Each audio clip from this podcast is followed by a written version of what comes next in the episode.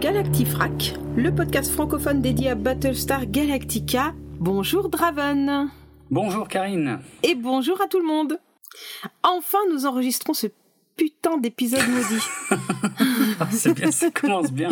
Après de multiples déboires techniques et, et annulations et etc etc et confinement euh, patati patata euh, fait chier. Ça y est, enfin on y est. Ouais, ouais, ouais. Je crois que c'est la quatrième tentative, si je dis pas de bêtises. Il me semble. Hein. Bah ouais, quatrième tentative, en plus avec une heure et demie de retard. Oui, sur la quatrième tentative. Non, mais c'est voilà. Je pense qu'en fait la série de 1980, elle est, elle est pourrie et tout, tout notre karma voulait qu'on ne la fasse pas. Ah, il y a un truc, il y a un truc qui, qui veut nous empêcher, qui veut peut-être nous empêcher juste de dire du mal, alors que pourquoi on dirait du mal de cette série euh, nullissime? Je vois pas. Je, ah, peut-être, hmm, peut-être. Peut-être. Bon. Donc on y va. Hmm. Et on est très content de l'enregistrer. Alors est-ce qu'on part à 1, 2, 3, on part? On part à 1, 2, 3 et on part ou on fait 1, 2, 3, on part? C'est 1, 2, 3 et on part. Pourquoi une référence à l'arme fatale 3 tout de suite en début? Non, tu sais quoi? Non, c'est bien. Il y a une amélioration. Euh, tu ne cites pas une comédie franchouillarde. On est dans du cinéma américain. Je vais, je vais, je, suis très. Tu la gardes? Oui, ah oui, on la garde. Ouais, ouais, on la garde. Non, non, c'est bien. On, on, progresse. On progresse. Bientôt, on, tu citeras de la science-fiction. Et là, on sera... C'est possible. bon. C'est possible qu'un jour je commence à parler de science-fiction euh, dans dans Battlestar Galactica. Je, je, sais pas, je, je me tâte quand même un peu. Je suis, je suis peut-être pas chaud. Est-ce que je suis au bon endroit déjà? Mais oui, moi je suis sûr que oui, et nos auditeurs le pensent aussi d'ailleurs, vu tous les commentaires qu'on a reçus sur l'Analytica numéro 11. Donc merci d'ailleurs pour tout ça. Ah ouais, des gros bisous. Mm. Alors attention, dans cet épisode Analytica numéro 12, on va parler des 10 épisodes de la série d'un coup d'un seul. Ouais. Parce que la série de 1980 ne mérite pas vraiment qu'on y passe plus de temps. Donc euh, le spin-off qui faisait suite à la série originale de 1978, eh ben c'est celui de la série 1980, donc on y va. Mmh. Et donc exceptionnellement, on va traiter l'intégralité de la série en un seul épisode. Voilà.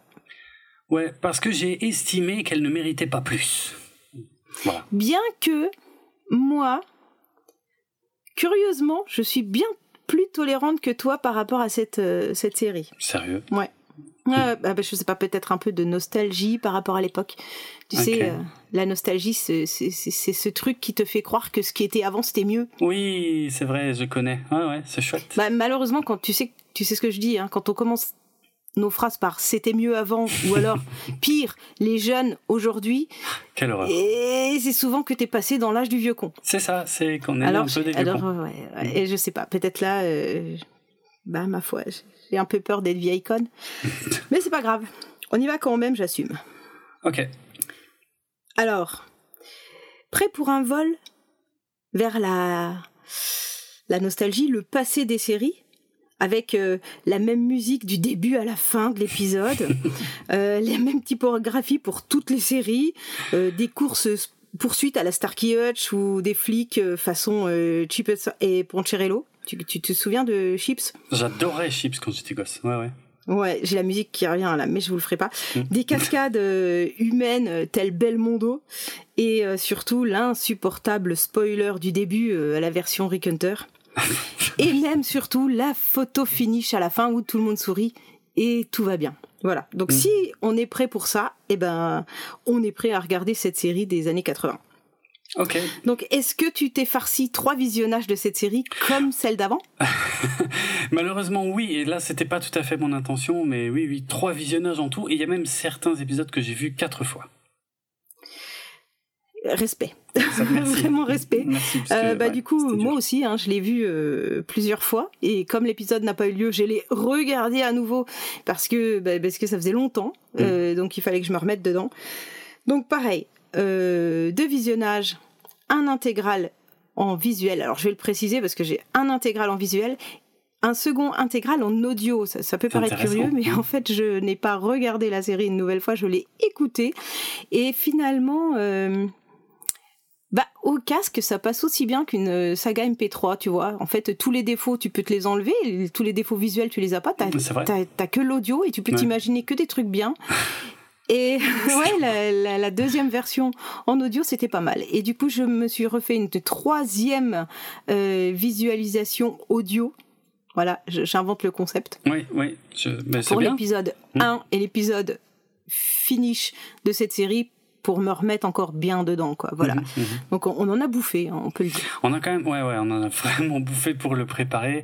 Euh, on a des tonnes d'anecdotes, plein de remarques aussi, et peut-être euh, préciser tout de suite qu'on va pas non plus détailler euh, vraiment le scénario de tous les épisodes parce qu'ils le méritent vraiment pas tous.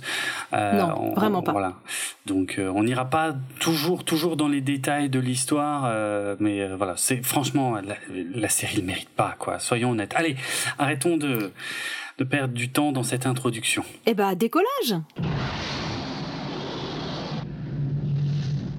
Alors, comme tu le disais, le sujet de cet épisode est la série spin-off Galactica 1980 qui, comme son nom l'indique, date de 1980. Ce sont 10 épisodes en tout qui sont la suite de la série originale qui, elle, date de 1978. Ils ont été diffusés à la télévision américaine entre le mois de janvier et le mois de mai 1980 et la série est intégralement écrite par Glenn Larson lui-même, sauf l'épisode 9. Alors, on commence évidemment avec l'épisode 1, sachant que le pilote de ce spin-off euh, est composé en fait des épisodes 1, 2, 3. Mais euh, on va on va surtout bon, la plupart des éléments nouveaux sont dans l'épisode 1, mais après on passera probablement un peu plus vite sur le reste. Alors, épisode 1, voyage dans le temps, première partie en VO, c'est Galactica Discovers Earth Part 1. Ça se passe 30 ans après la série originale et le Galactica a enfin trouvé la Terre. Boum, cash, c'est allé, c'est la directement la scène d'introduction du premier épisode. Euh, mais on va vite apprendre que la technologie de la planète n'est pas avancée pour euh, pas assez avancée pour combattre les Silons. On va rencontrer des nouveaux personnages principaux, dont le capitaine Troy et le lieutenant Dillon, qui vont être envoyés en éclaireur sur Terre, où ils vont faire la rencontre d'une reporter qui s'appelle Jamie Hamilton. Alors, je vais tout de suite préciser que la musique du générique est strictement la même, enfin strictement pas tout à fait. Elle est légèrement réorchestrée, elle a été réenregistrée par, par euh, pour euh, pour cette série spin-off, mais enfin c'est bien le thème de la série originale qu'on peut entendre. Et d'ailleurs, ce générique je le comprends pas parce que il y a que des images de la série originale dedans, mais aucun qui est le moindre lien avec la série Galactica 1980. Et je vais tout de suite démonter un truc également, c'est le fait que euh, la série spin-off, là, elle se passe 30 ans après la série originale. Ce qui est pas vraiment possible en fait. C'est des mathématiques assez simples, hein, mais si tu te souviens bien, dans le dernier épisode de la série originale, on avait une transmission de la mission Apollo 11, euh, qui date de 1969. Donc on peut en déduire que euh, la fin de la série originale se passait plus ou moins en 1969 ou plus tard dans le futur. Mais de toute façon, même si c'est plus tard dans le futur, c'est encore pire. Ça pose encore plus de problèmes. Donc, imaginons que ça se passait en 1969. Eh bien, s'il y a 30 ans qui passent, eh bien, cette série spin-off devrait se dérouler en 1999. Or, elle se passe en 1980. C'est pas logique. Sauf si on tient compte euh, des théories euh, sur la relativité euh, qui effectivement ont tendance à distordre l'écoulement du temps dans l'espace. là, ça passerait peut-être mieux. Non? Qu'est-ce que t'en penses Ouais. Tu crois qu'ils sont allés chercher si loin? Largement pas. Ils sont vraiment pas fait chier. Ils se sont juste dit, on va faire passer 30 ans, histoire d'avoir des nouveaux personnages adultes, euh, et point. Euh, histoire de dire que les anciens héros sont morts et tout. Enfin bref. Euh, je, je, je m'avance trop parce que je crois que la première surprise de cette série... C'est Starbuck et Apollo. Ils hmm. sont morts. C'est ça. Mais pas Adama. Non, Adama, il est toujours là. Il a vieilli, il a une barbe. Une belle fausse barbe. Mais il est, euh, lui, il est toujours là. Mais ouais, non, Starbuck et Apollo sont morts, voilà. Euh, bon, euh, nos auditeurs normalement le savent déjà, c'est parce que les, les acteurs originaux n'ont pas voulu revenir, donc ils ont été remplacés par Troy et Dillon. Voilà. voilà, donc on retrouve Boxy, le petit garçon adulte, qui est donc devenu pilote. Ouais, c'est ça, et qui s'appelle Troy en fait. Hein. Euh, et euh, apparemment, euh, Boxy était euh, était juste son surnom et son vrai nom c'était Troy. Enfin bon, ça ça c'est pas vraiment expliqué, mais mais en gros c'est ce qu'on est censé comprendre. Et voilà. Et en fait, Si, il y a un passage qui le dit. ouais, je sais Euh, tout au début dans l'épisode 1, hein. il montre une photo. Euh, Oui. Dylan montre une photo et Une lui dit photo Ah, c'était toi? Bah oui, on m'appelait Boxy, euh, je sais pas, euh, Oui, peut-être parce que raison. j'avais un caractère. euh, euh, Ouais, c'est un peu bizarre quoi. Ouais, voilà. Alors en fait, il est clair que euh, Troy et Dillon sont vraiment des copier-coller de Starbuck et Apollo. Enfin, je devrais plutôt dire de Apollo et Starbuck en fait. Troy, euh, il est aussi monolithique que son père, voire même encore largement plus, tu vois, très droit dans ses bottes, euh, qui rigole pas du tout. Et alors que Dillon, c'est un peu plus léger, un peu plus déconneur, un peu plus dragueur, en- encore que malheureusement cette série, vu son placement horaire, donc sur un créneau pour les enfants, ne pouvait pas trop se permettre cette approche-là. Mais c'est ça un peu l'idée, quoi. C'est les mêmes persos. C'est les mêmes persos et il y a un nouvel étrange personnage qui arrive. Ouais, le Docteur Z. Cet étrange Docteur Z avec sa coupe au bol, avec ses lunettes. Un gamin qui a, allez, on va dire 12-14 ans. Ouais, quelque chose, quelque chose dans ces eaux-là, ouais, et, euh, et qui a une sale tête qui m'énerve. Bah, tu l'aimes pas, mais moi je l'aime bien. T'as des news euh, tu, tu, tu as des infos sur ce personnage? Alors, je peux te donner des infos, en tout cas, sur l'acteur, parce que des infos sur le personnage, on n'en a pas, en fait, au début, et c'est probablement pour ça qu'il m'énerve, euh, parce que on voit bien que c'est lui qui prend les décisions, et il y a Adama qui est, qui est comme son petit chien, qui dit oui, docteur Z, dites-moi, expliquez-moi tout, la vie, je comprends rien, je suis nul, et, et en fait, Bah, on dirait que c'est Dieu, quoi, le gamin. mais c'est ça, mais c'est pour ça qu'il me gonfle, c'est pour ça C'est que pour ça pas. que tu le détestes. Bah, bien sûr, c'est logique. Complètement. Alors l'acteur, ouais, il s'appelait ou il s'appelle toujours probablement Robbie Rist. Il avait 15 ans au moment du tournage et euh, il a joué dans énormément de trucs en fait, des séries surtout et des téléfilms. Donc il y en a tellement que je les ai même pas listés. Euh, c'est également un doubleur et juste pour l'anecdote, euh, pour les fans des Tortues Ninja dont je faisais partie. hein, Parce que j'avais la carte du fan club. Ninja, Tortue Ninja. Bref. J'étais membre du fan club des Tortues Ninja, moi, dans les années 90. J'avais la carte. C'était trop la classe. Ça servait à rien. Mais c'était trop bien. As-tu fini le jeu? Le, oh là, suis sur NES, non. ça, c'est sûr que non. Tu n'as par- jamais réussi à passer les algues dans l'eau? Non, mais impossible. C'est le niveau il 2, était, hein. Il était inhumain, ce jeu. Il était fou. Par contre, les Tortues Ninja sur Game Boy, c'était un de mes jeux préférés. Je pouvais le finir sans me faire toucher une seule fois et le recommencer dans la foulée et le refinir comme ça trois, quatre fois d'affilée sans problème. Tellement je le connaissais par cœur. Bref. C'est- c'est- on- Non, on- Je ne ferai aucune remarque. Euh, D'accord. Non, t'as jamais fait ça? J'avais pas de Game Boy. Ah, ouais, bah, c'est- moyen comme excuse. Ok. Euh, Ouais, ça c'est petit comme remarque. ok, tout- bon, bref, on est vraiment en train de partir. Moi j'en avais une et pas à toi. Pff, enfin, je suis sûr que t'en as eu d'autres que moi j'ai pas eu, hein? Non? Sais Donc, euh, Robbie euh, dans le film, le premier film, Les Tortues Ninja, qui euh, j'étais fou quand j'étais gosse quand ce truc-là est sorti. Et ben dans le premier film, Robbie donc qui joue le Dr Z là, c'est lui qui faisait la voix en VO de Michelangelo. Voilà, très classe. Et mais sinon, euh, non non, le, le perso en lui-même, on, on sait rien. On sait que c'est un mutant surdoué qui est devenu le chef d'Adama. Moi, je l'aime pas. Voilà. Il sait, il sait tout, il sait, il m'énerve. Eh bien, le premier épisode commence sur la vision d'une euh, de notre planète. Euh, et, justement, ce docteur Z explique et dénonce notre monde, c'est-à-dire il dénonce, il explique la pollution, l'idiotie de nos loisirs, euh, les humains qui sont d'un infantilisme désolant, c'est lui qui le dit. Mais en même temps, il y a une vision un peu euh, de chauvinisme euh, et la ville qu'on voit en premier, c'est Los Angeles, un des endroits soi-disant les plus avancés technologiquement. Alors ça, si c'est pas vraiment euh, pro-américain, je sais pas ce que c'est. Oui, et puis c'est Et- vraiment, c'est en plus c'est vraiment Hollywood qui se regarde, euh, tu vois, qui se qui se critique en disant regardez euh, les ce qu'ils regardent à la télé c'est bête, et puis euh, ils, ils sont dans des bouchons dans les voitures qui polluent, c'est complètement con. Mais bon, n'empêche, c'est quand même là où on vit que c'est le meilleur endroit du monde. Ouais, c'est ça. C'est vraiment décrit comme ça. Mm. Et euh, ils en font une description qui est, qui est, assez rigolote parce que ça me fait penser euh, à ce film Nos amis les terriens. Ouais. Euh, où ils décrivent l'espèce humaine comme quelque chose d'étrange qu'ils sont en train de découvrir, en, train de décrypter. Alors je sais pas si tu as vu le film de nos amis les terriens, mais Euh, moi ce que j'aime beaucoup, la scène que j'aime beaucoup, c'est quand il, il y a la voix off derrière qui est en mode documentaire et qui explique euh, en voyant des couples au restaurant que les terriens sont très curieux, ils mangent des cadavres.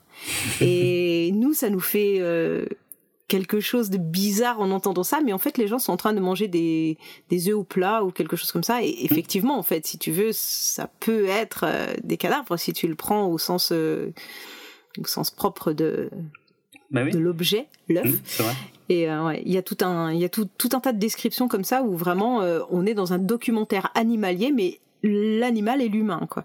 Donc c'est dans nos amis les terriens et du coup ça m'a fait un peu penser à ça dans la dans les dans les premières minutes de cet épisode quoi mais c'est complètement ça, hein, c'est vraiment la même approche. Euh, donc le film euh, Nos amis les terriens, c'est un faux documentaire de 2007 qui est écrit et réalisé par Bernard Werber, le, célèbre auteur. Et euh, effectivement, c'est très rigolo parce que ils adoptent comme ça ce ton du documentaire animalier, mais pour observer les humains. Et ce que j'aime bien dans le film, c'est qu'il y, a certains moments où ils disent des trucs complètement faux qui sont complètement à côté de la plaque, qui sont des interprétations quoi de de ce qu'ils voient.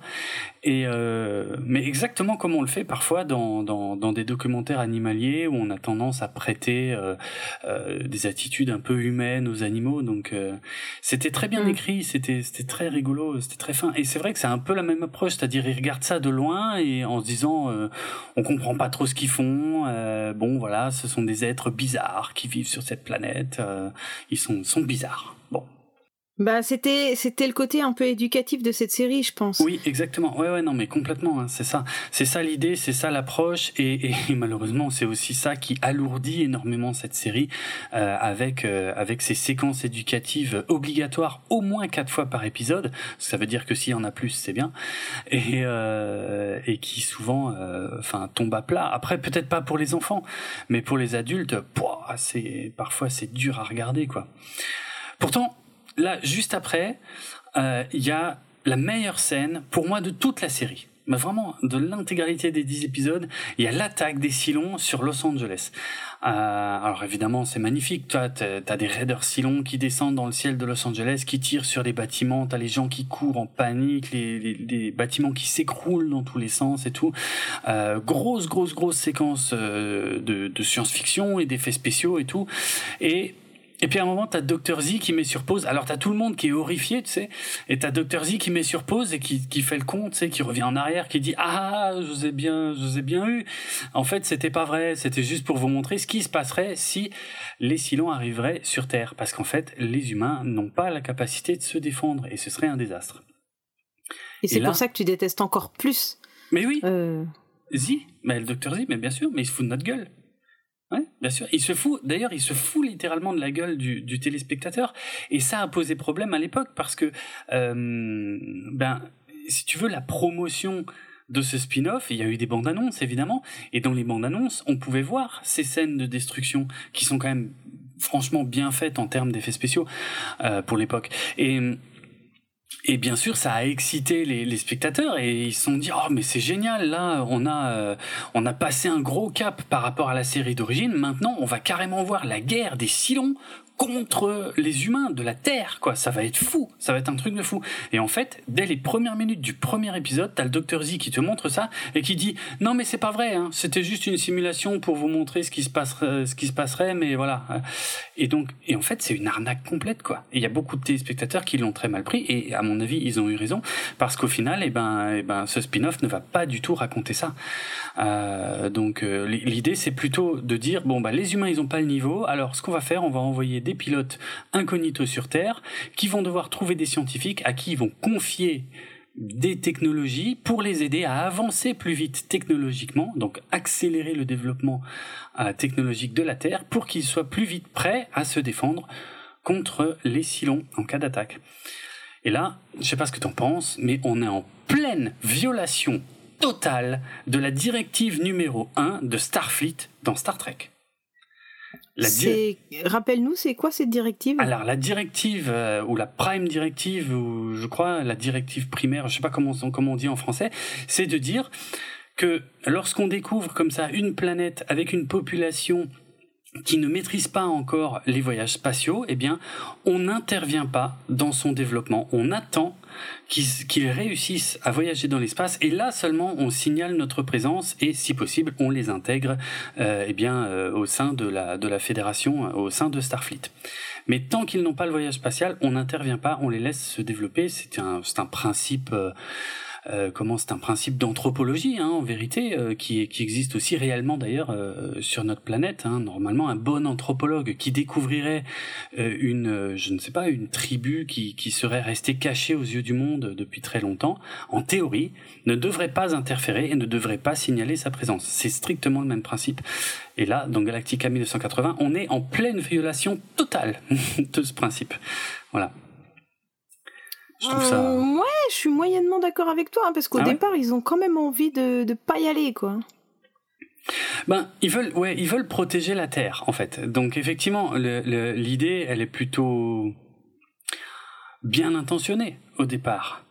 Euh, mais Ouais, enfin je comprends. On va dire qu'ils sont pris par l'urgence de dire les Silons risquent de découvrir la Terre quand même d'un instant à l'autre. Donc euh, si on peut leur donner un petit coup de pouce pour qu'ils puissent se défendre, ce c'est pas plus mal. Ça se défend, hein, je dis pas, mais pour un fan de Star Trek, c'est hautement choquant. C'est tout ce que je voulais souligner en fait. L'approche totalement différente de ces deux séries. Il y en a quand même une qui est quand même vachement plus classe que l'autre hein, de série. Mm. Donc, au final, ils finissent par euh, décider d'envoyer quand même des pilotes en hmm. explorateur pour intervenir entre guillemets, c'est-à-dire qu'ils vont juste aller voir des scientifiques, en tout cas trouver un scientifique pour lui donner deux trois indications pour avancer plus vite. C'est ça, c'est ça. Hein On est d'accord. Ouais, c'est exactement ça. Et puis euh, technologiquement. Technologiquement, voilà, c'est ça, pour pouvoir se défendre contre les Silons. Et a priori, il y a énormément de pilotes, enfin il y en a pas mal en tout cas qu'on aperçoit rapidement dans le premier épisode qui descendent comme ça sur Terre, mais dans la série on ne va suivre que Troy euh, et Dillon. Et d'ailleurs on peut voir qu'il y a des nouveaux Vipers qui sont désormais biplaces. Il y a deux places dans le cockpit des Vipers, euh, ce qui crée de gros problèmes de continuité visuelle euh, parce que quand ils, en fait ils ont refait un cockpit de Viper avec deux places pour les gros plans mais par contre, euh, pour euh, toutes les scènes euh, sur les Vipers de loin, bah, ils ont repris les maquettes de la série originale. Et là, eh ben, ça, ça reste des monoplaces. Donc en fait, le, le cockpit n'a pas la même taille selon qu'on est en gros plan ou pas. Bon, c'est un détail hein, pour les, les nerds mais comme moi. Est-ce que tu crois que ça, nous, on le voit juste parce qu'on l'a vu trois fois? Oh non, moi je l'ai vu dès, le premier. Alors là, par contre, non, non, non, parce que. Ah, il m'énerve, il est trop fort, il voit tout. ah non, les Moi j'ai vu que dalle, quoi. Sérieux C'est passé euh, comme ça. Ah non, le cockpit n'a pas du tout la même taille. Mais moi, c'est ce que je regarde le plus, les vaisseaux, j'avoue. Donc euh, voilà. Oui, c'est vrai mm. aussi, c'est vrai. Mm. Voilà. Donc il envoie ses pilotes sur Terre et avec une petite astuce pour qu'ils passent inaperçus, c'est que bon, humainement ils se ressemblent, donc ça, ça passe crème. Mm mais ils vont quand même se pointer avec des vaisseaux, quoi. Donc, euh, bah il faut en faire quelque chose. Et mm. là, il sort de sa poche un petit gadget euh, à la James Bond. Donc, euh, genre, t'appuies sur un petit bouton et tout devient invisible. Donc les vaisseaux deviennent invisibles. Il, a, il, a, il amène, donc je dis il, c'est le docteur Z hein, qui explique parce que ce, ce, ce jeune homme sait tout et sait aussi tout faire. Oui. Donc, euh, il explique la théorie de l'invisibilité par rapport à des fréquences visibles à l'œil euh, par les autres ou pas.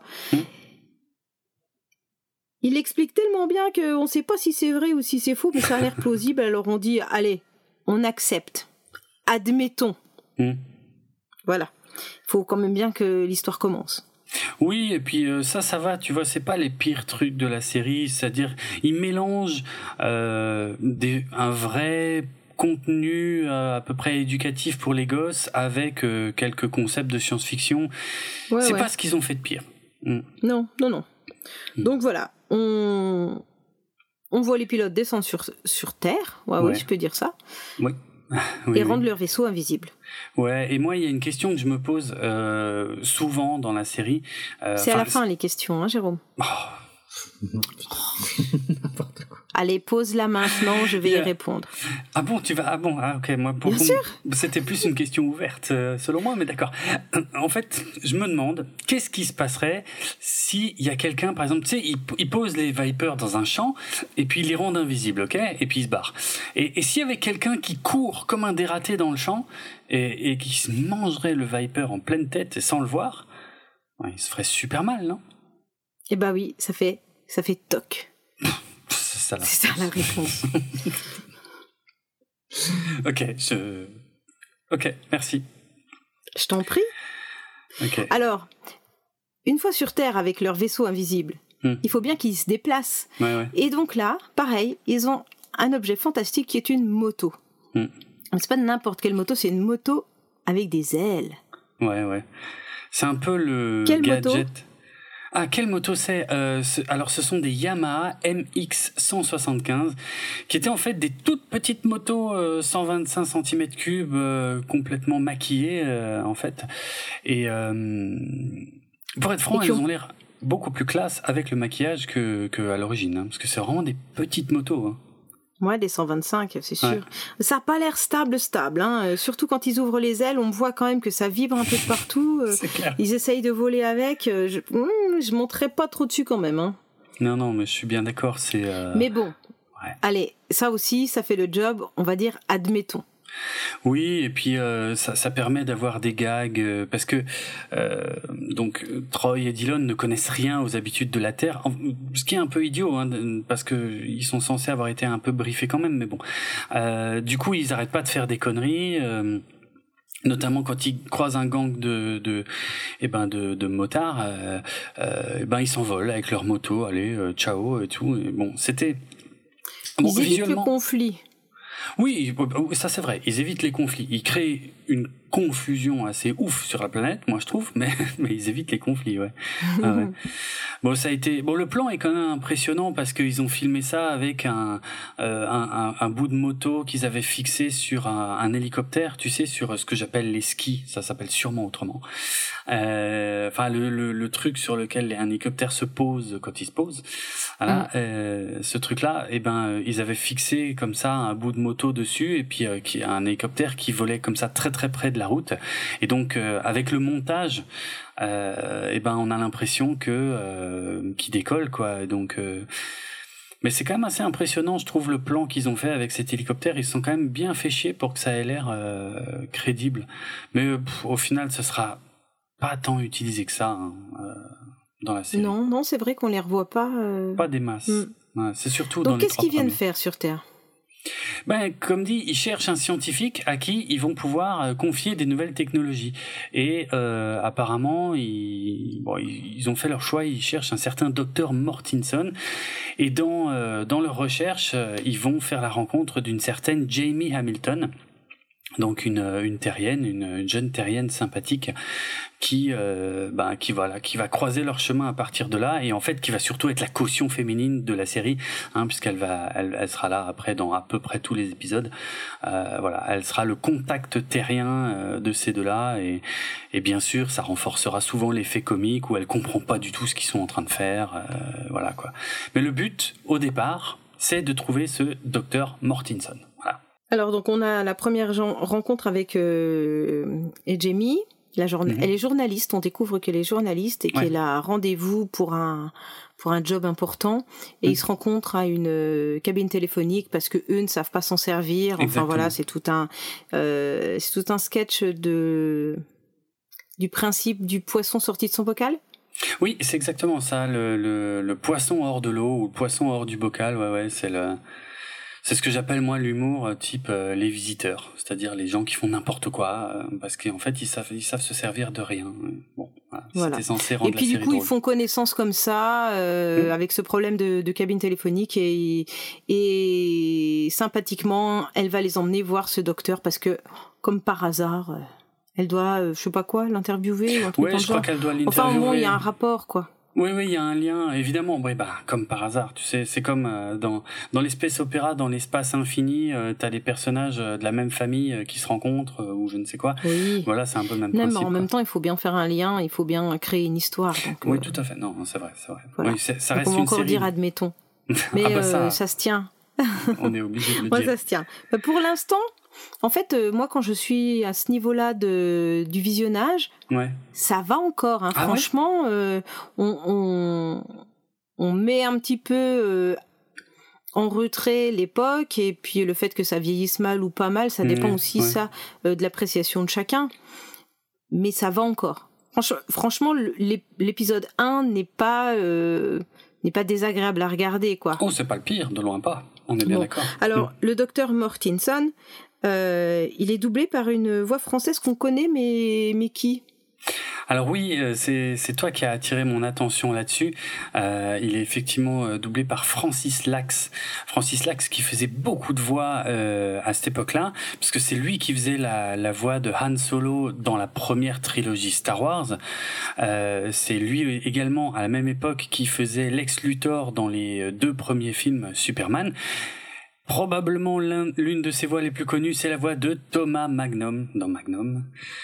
Euh, mais aussi Hutch dans Starkey Hutch et euh, Looping dans l'agence Tourisque. Enfin voilà, c'est vraiment une voix iconique euh, du début des années 80. Euh, D'ailleurs, dans l'épisode 2, c'est un peu idiot, dans l'épisode 2 de Galactica 1980, le docteur Mortinson n'apparaît plus. Du coup, Francis Lax double un autre personnage. Il double le, le pilote américain qui est là, voilà, qui, ouais, enfin, ça c'est complètement, bon, ça n'a aucun, aucune continuité, mais en tout cas, moi, ça me gêne pas, j'adore, j'adore, j'adore la voix de ce mec. Ah, mais complètement. Hmm. Complètement d'accord avec toi. Donc, euh, dans. eh ben, j- écoute, je vais te laisser plutôt continuer. Hein tu as remarqué Ouais. que j'étais perdue. C'est vrai, tu es perdu, d'accord. Alors, tu avais aussi tiqué sur euh, l'apparence, je dirais, des personnages féminins, notamment des secrétaires, il me semble.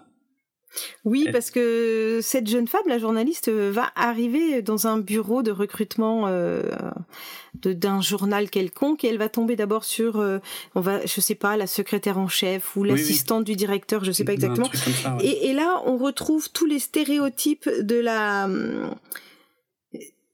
de de l'employée de bureau parfaite, euh, belle, Mm. coiffée, habillée.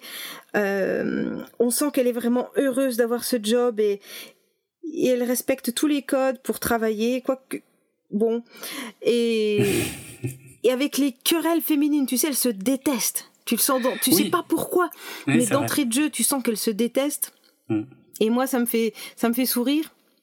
En vrai, non, hein, je crois que ça m'énerve des fois, mais je me dis, Karine, on est dans les années 80, hein, voilà, il y a quand même, il s'est passé 40 ans entre, euh, entre, voilà. Et autant te dire que la sororité à l'époque, je pense que le mot n'existait même pas, quoi.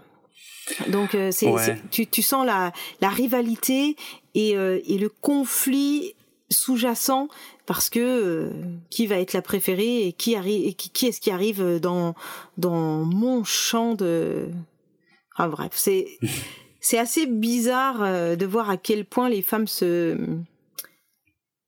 je, je sais pas si elles se méprisent mais en tout cas elles se méfient l'une de l'autre Mm. et euh, et la façon dont elles sont euh, hyper apprêtées tout le temps enfin j'imagine que Ah t'as ouais. une heure de taf avant d'aller taffer quoi c'est voilà quoi Non, c'est clair, eh ben, je suis bref, et du coup, ça, ça m'a sauté aux yeux, mais encore une fois, c'est les années 80, c'est normal. Oui, voilà, c'est pas choquant pour l'époque. Le, je pense, juste pour dire que le mot euh, sororité lui-même existait, mais peut-être pas avec le sens féministe qui- qu'il a acquis depuis. Euh, parce que je sais que les, hum, tu sais, dans, dans les dans les facs américaines, dans les universités, tu as des bah, des fraternités, ça c'est les mecs, et les sororités c'est les filles. Mais je pense pas Ah. que, que, par exemple que c'était très féministe. Ou alors est-ce que c'est né là? Et que le mot euh, serait resté, je ne sais pas. Mais en tout cas, ça Hmm. désigne ça aussi à la base. euh, donc, Ouais. euh, faudrait. en tout ouais. cas, quoi qu'il en soit, cette future journaliste, Hmm. elle est quand même par rapport aux autres femmes plutôt émancipée, plutôt libre. Oui. Et, euh, et même quelque part, elle a ses premières idées féministes qui arrivent. D'ailleurs, dans toute la série, on va retrouver toutes des nouvelles façons de penser. Moi, j'ai trouvé que, que c'était amené de façon très gentille, hein, très polie. Mais Mm. on parle quand même de sujets d'actualité qui sont euh, qui sont des sujets qui vont être complètement les sujets de maintenant, quoi. Hein. Oui, c'est, oui. Mm. Ouais, l'écologie et, et, tous ces genres de. Ah, D'ailleurs, je, vais retourner un petit peu en arrière. Je sais pas si tu te souviens, mais dans le tout début du premier épisode, il parle de la politique et de la, je sais pas si on peut dire ça, la gestion euh, des humains, en disant mais euh, Dr Z, il explique que les humains euh, sont plus ou moins libres et plus ou moins autonomes. Et je crois que c'est Dylan qui dit mais ils n'ont pas un chef pour les ah guider et leur montrer ce qui est bon pour eux et ce qui n'est pas bon pour eux. Enfin, mmh. il fait non, non, non, c'est chacun pour soi et chacun fait que sa vie est bonne ou pas. Oui, oui, tout comme le fait qu'il s'étonne qu'il n'y ait pas un gouvernement mondial qui prenne euh, les décisions à tous les niveaux, qu'en fait il y a plein de petits gouvernements locaux à l'échelle évidemment de la planète.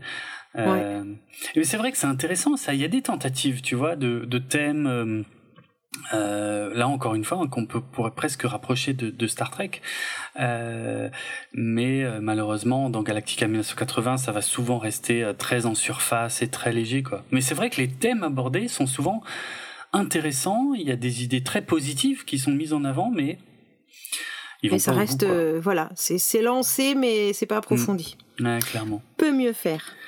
Ouais, alors le dernier truc que je vais dire sur l'épisode 1, c'est que euh, Troy et Dylan, euh, en plus du gadget qui leur permet de faire disparaître les Vipers, ben euh, c'est aussi un gadget qui leur permet à eux de disparaître.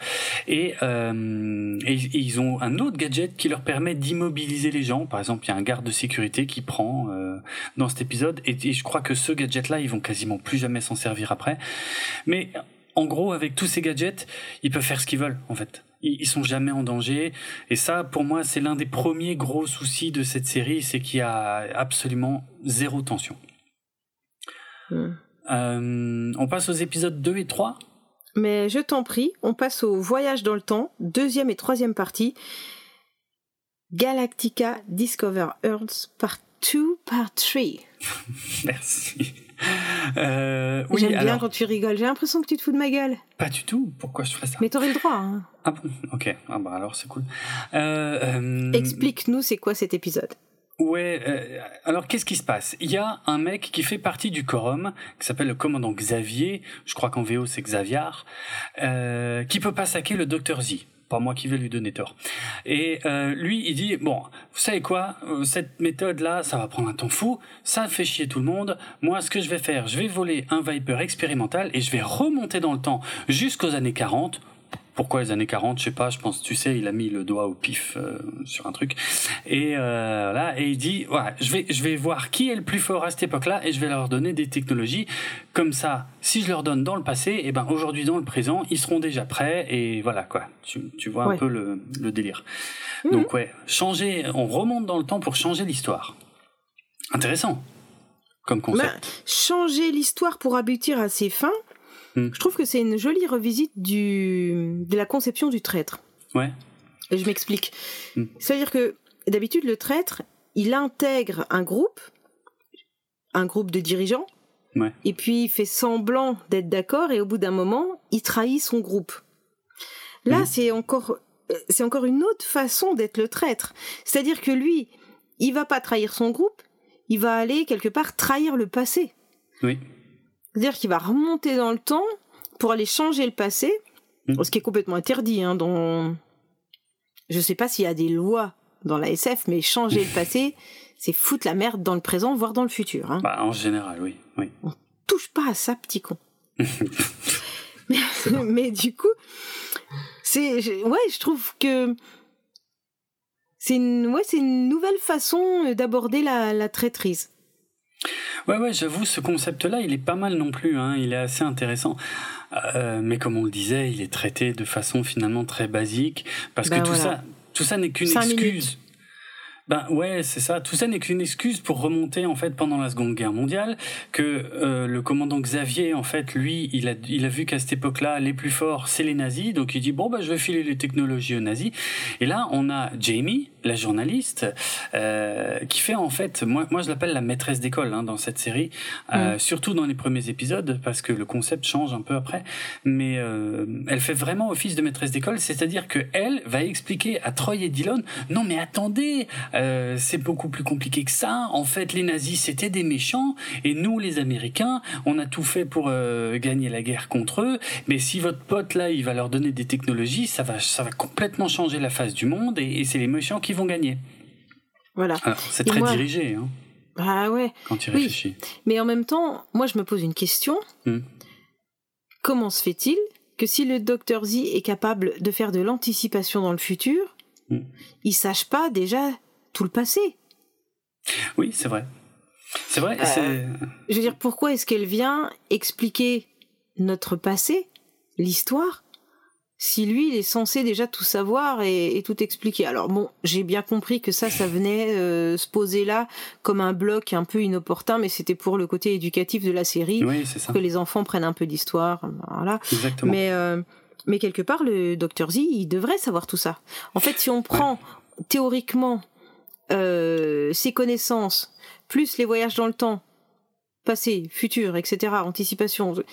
En fait, le mec, il devrait encore en savoir plus. Et quelque part, même s'il est capable d'anticiper ce qui se passerait si les Silons attaquaient, il est aussi capable d'anticiper que son euh, Xavier, là, le traître, va le trahir. Et il est bah aussi capable d'anticiper ce qui se passerait. Bah oui. Si on part dans, le concept du voyage dans le temps, tu vois, il y a, quelque chose qui. Je vais peut-être trop loin. Non, ah, pas, du tout. Moi, c'est, de la musique à mes oreilles ce que tu es en train de dire là, parce que ça voudrait dire, si on pousse encore la théorie un peu plus loin, qu'en fait le Docteur Z est un pourri, c'est une saloperie absolue. Et moi, je suis très content de me dire que ce mec le Docteur Z est un nazi. ah, je vais trop loin. Bah, il est quand même très blond, on est d'accord, oui. Vrai. Non, ça, là, c'est toi qui vas trop loin. Ah bon? Ok. Ah oui. bon, Quoi Ah, je peux pas. Bon, bah, continue alors. Enfin, oui, enfin pourquoi? Enfin, bon, bref, on en reparlera. Excellent. Je m'attendais pas à ça. Euh... Tu t'attends jamais à rien, c'est trop facile. Ah bon? Ok, on verra, attends. Bah, parce que moi j'ai plein de trucs encore à, à, aborder là. Alors on va passer très vite là sur ces épisodes. De toute façon, dans l'épisode 3, en gros, euh, on se rend compte que le docteur Xavier, euh, docteur Xavier, non, ça c'est dans X-Men. Euh, le commandeur Xavier euh, veut accélérer le développement des fusées V2, donc hein, qui ont vraiment existé, hein, qui, qui sont d'ailleurs à, à, la base de la technologie qui a servi ensuite pour la course à l'espace et les fusées avec cet enfoiré de Von Braun qui a été recruté par les Américains. Enfin bon, bref, tout le monde c'est ça. Et, euh, et donc voilà, ils arrivent à l'empêcher de développer, euh, d'accélérer le développement des fusées V2. Et puis ils, ont aussi un, dilemme, c'est-à-dire que ils sont prêts, enfin, ils croisent la route de, prisonniers juifs. Et euh, je sais plus, je, je sais plus si c'est Adama ou Stanford qui leur a dit euh, qu'ils doivent surtout pas changer l'histoire dans le passé. Et donc le problème, c'est qu'ils voient bien que les prisonniers euh, juifs en question, s'ils ne font rien, ils vont être tués. Mm. Donc, ils font face à un, gros, gros, gros dilemme. Ça, c'est un des trucs intéressants, je trouvais, du, du pilote, là. Ben oui, choix cornélien. Ouais, bah, complet, hein. Complet parce que, ok, euh, c'est très bien, euh, c'est extrêmement positif de sauver ces prisonniers, mais va savoir les répercussions hallucinantes que ça pourrait avoir dans le futur. En fait, ça pourrait complètement modifier le futur. C'est ce qu'on appelle aussi euh, pas l'effet papillon, quoique ça pourrait aussi. C'est un peu ça le principe, quoi tu peux pas maîtriser l'ampleur des répercussions d'un choix que tu fais comme ça quoi. Euh, choix cornélien comme tu disais, euh, j'ai jeté un œil euh, avant avant qu'on démarre l'enregistrement. un choix cornélien en fait ça vient de l'auteur dramaturge Corneille qui justement avait l'habitude de mettre ses personnages face à des à des choix comme ça, des choix impossibles, des choix extrêmement complexes. D'où l'expression choix cornélien. Tu vois, je connaissais pas l'origine de l'expression. Ben voilà. Et autre chose qu'on voit dans cette série, c'est la réutilisation des décors. Alors, peut-être que je me trompe. Alors ouais, euh, ouais, je suis mais encore une fois, euh, pour le coup, je dirais que c'est plutôt positif que toi, tu aies l'impression de revoir les décors du Galactica. Euh, c'est une bonne chose. Ça veut dire que les décorateurs ont bien fait leur taf, parce qu'en vérité, euh, tous les décors du Galactica de la série originale ont, avaient été complètement détruits suite à l'annulation de la série originale. Et, euh, et donc là, ce qu'ils ont utilisé pour Galactica 1980, ils ont repris des bouts de décor de la série Buck Rogers, l'autre série de Glenn Larson, et euh, qui repeignaient euh, ben, euh, couleur Galactica, et du coup, ça faisait illusion. Et, et bien sûr, de temps en temps, ils inséraient aussi quelques images euh, de la série originale. Je sais qu'à un moment, on voit toute la passerelle de commandement, on a des mhm. plans larges sur toute la passerelle de commandement, mais en fait, ce sont des, des images entre guillemets d'archives euh, qui viennent de la série originale et du coup, ça fait illusion et ça passe. Voilà. Euh, Qu'est-ce que je pourrais encore dire? Bon, il y a un truc que j'adore moi euh, dans, dans cet épisode, c'est que quand il remonte le temps, euh, il tourne en sens inverse de la Terre, exactement comme dans le film Superman de Richard Donner, qui date de 1978, qui est un de mes plus grands films cultes et qui est un, un, un des un des films qui a complètement bouleversé ma vision du cinéma quand j'étais gosse. Euh, et donc voilà. Euh, c'est celui où il est devant les chutes du Niagara, Superman? Ça, c'est dans le 2. Ouais. Ah. Mais c'est bah, la même. Euh, ouais, mais enfin, c'est dans la même continuité en tout cas. Mais oui, oui. Euh, les chutes du Niagara, c'est dans le 2. Mm, tout à fait. Donc voilà, euh, il y a un truc complètement stupide aussi à la fin de cet épisode, c'est que ils empêchent Xavier de, de faire le truc, euh, ils le capturent, et puis finalement Xavier arrive quand même à se barrer. Mais ils se disent, Troy et Dylan, et puis la fille, Jamie, ils se disent, bon bah c'est bon, on l'a empêché de faire nimp, nous on va retourner dans le présent. Mais sauf que Xavier, il, il, reste dans le passé, lui. Il, il, pourrait continuer à faire n'importe quoi, en fait. Et ça, ça et a pas l'air de. Il reste dans le passé et un pourri reste un pourri. C'est ça, c'est complètement. Enfin, bon, bref. Le, bon, les scénarios, c'est pas les. C'est déjà, ils étaient pas toujours euh, top top dans la série originale, mais alors dans celui-là, euh, dans le spin-off là, on, on, touche le, on touche le fond vraiment hein, à plusieurs reprises. Et il y a pire, il y a largement pire après. Il y a, il y a un gag que je trouve complètement idiot, mais bon, ça reste une série pour enfants, mais Pareil, dans le troisième épisode, il y a un moment où Xavier euh, veut aller voir le docteur Mortinson. Alors, euh, il y a quelqu'un qui lui dit, bah, il faut prendre un taxi. Il sait pas ce que c'est. On lui dit, bah, vous, vous faites signe à une voiture, elle s'arrête. Il fait signe, c'est une voiture de police qui s'arrête. Il monte dans la voiture de police. Il dit, conduisez-moi au docteur Mortinson. Et ils le conduisent.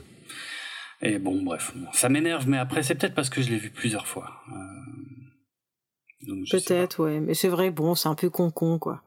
Oui, puis t'es gentil. Alors, est-ce que tu as des anecdotes ouais, sur cet épisode? T'en as plein? Euh, Enfin, j'en, ouais, j'en ai quand même quelques-unes. J'en ai quand même quelques-unes. Je, mais je voulais juste euh, pour donner un avis général, euh, dire que ce triple épisode pilote, un peu comme tu le disais, hein, c'est pas ce qu'il y a de pire dans le spin-off Galactica 1980, quoi. C'est, c'est pas fou, mais c'est tellement mieux qu'à peu près tout le reste que voilà, je, tenais quand même à, le signaler quoi. Euh, des anecdotes, j'en ai plein. Euh, par exemple, euh, dans une des toutes premières versions du script, eh bien, quand c'était encore Apollo et Starbuck qui étaient censés être les stars de la série, eh bien justement, dans ce script-là, ils devenaient des stars sur Terre je comprends pas trop l'idée. Probablement à Hollywood, puisque hein, euh, le principe de cette série, c'était de faire des économies et de tourner là où ils étaient en décor réel. Donc, Apollo et Starbuck devenaient des, stars sur Terre, euh, et ils étaient soi-disant tués dans l'attaque des Silons, Bon, j'imagine pour mieux réapparaître ensuite. Le docteur Z s'appelait encore le docteur Zéro. Et le méchant de, de cette série devait être Baltar, en fait, qui, re, qui revenait. Et, euh, et en plus, qui, entre-temps, était devenu membre du Quorum des Douze. Bon, on a déjà parlé du fait que le Quorum des Douze, de toute façon, ils, ils font n'importe quoi. Et tout à la fin de l'épisode, euh, il devait euh, donc poursuivre Baltar en remontant le temps jusqu'à la Rome antique. Donc on voit qu'il y avait quand même plusieurs éléments qui étaient présents dès le début en fait de l'écriture, hein, le voyage dans le temps, euh, l'attaque sur Hollywood, euh, euh, enfin voilà ce genre de choses quoi. Bref. Justement, l'attaque sur Hollywood, la scène de destruction de Los Angeles, elle, elle a été faite avec des images non utilisées du film catastrophe Tremblement de terre Earthquake en VO, qui avait connu un beau succès en 1974 avec Charlton Heston dans le rôle principal, mais aussi Lorne Green, le l'interprète d'Adama. donc voilà, et c'est vrai que quand on voit l'attaque des Silons, on, si on est un peu attentif, on se rend compte que c'est un peu un mélange de plein d'images qui ont l'air de venir de choses différentes. Il y a des scènes qui ont été tournées spécialement, euh, euh, mais d'autres qui viennent en fait complètement d'autres films qui n'ont rien à voir, avec juste des bâtiments qui s'écroulent et sur lesquels ils ont rajouté des rayons laser pour faire croire qu'il y a un lien entre les rayons laser et le fait que les bâtiments s'écroulent. Voilà. Et ça vient du film donc Tremblement de terre avec Charlton Heston. J'en profite pour faire coucou à notre copain docteur Zaius. Grand fan de Charlton Heston, forcément, La planète des singes, tout ça. Euh, après, quand il, quand il voyage dans le temps, tu sais, il y a aussi, on voit plein d'avions et d'images de la Seconde Guerre mondiale, on voit des avions, des soldats. Et là aussi, en fait, ils n'ont pas tourné tout ça pour Galactica 1980. Ils ont été piochés dans plein, euh, dans quatre vieux films de guerre des années 60. Voilà. Mmh. Euh, le méchant, Xavier, il est, joué par un acteur qui s'appelle Richard Lynch. Et en fait, on l'avait déjà vu dans la série originale, mais dans un autre rôle, euh, dans le canon de la montagne glacée. Tu sais, c'était euh, l'épisode où ils emmenaient des prisonniers faire une, une mission forcée, un peu suicide. Et donc voilà, bah, c'était c'était l'un des prisonniers qui s'appelait Wolf, donc qui était interprété par Richard Lynch et qui revient là dans cette série sous, avec un autre rôle, celui de Xavier. On n'en a pas parlé, mais il y a tout un passage où il y a un gamin que personne ne croit. Il y a un gamin qui a vu les euh, chasseurs Viper dans le champ et euh, personne ne le croit. Euh, voilà, et puis bon, il est un peu triste de ça, bref. C'est juste pour dire que le gamin en question, il s'appelle Adam Farrar et il est, figure-toi, le demi-frère aîné de Leonardo DiCaprio. Pas mal ça. Le demi-frère aîné. Oui, ok. Ouais. Ouais, ouais. Voilà, mais je crois pas qu'il ait continué après euh, à, être acteur. Euh, je crois même qu'il a eu des ennuis avec la justice, dont je me souviens pas euh, la nature exacte. bon, il y a un des motards du gang de motards qui est joué par Brian James, que je pense tous les fans du film Blade Runner ont reconnu puisqu'il joue le rôle de Léon en 1982, donc deux ans après cette série.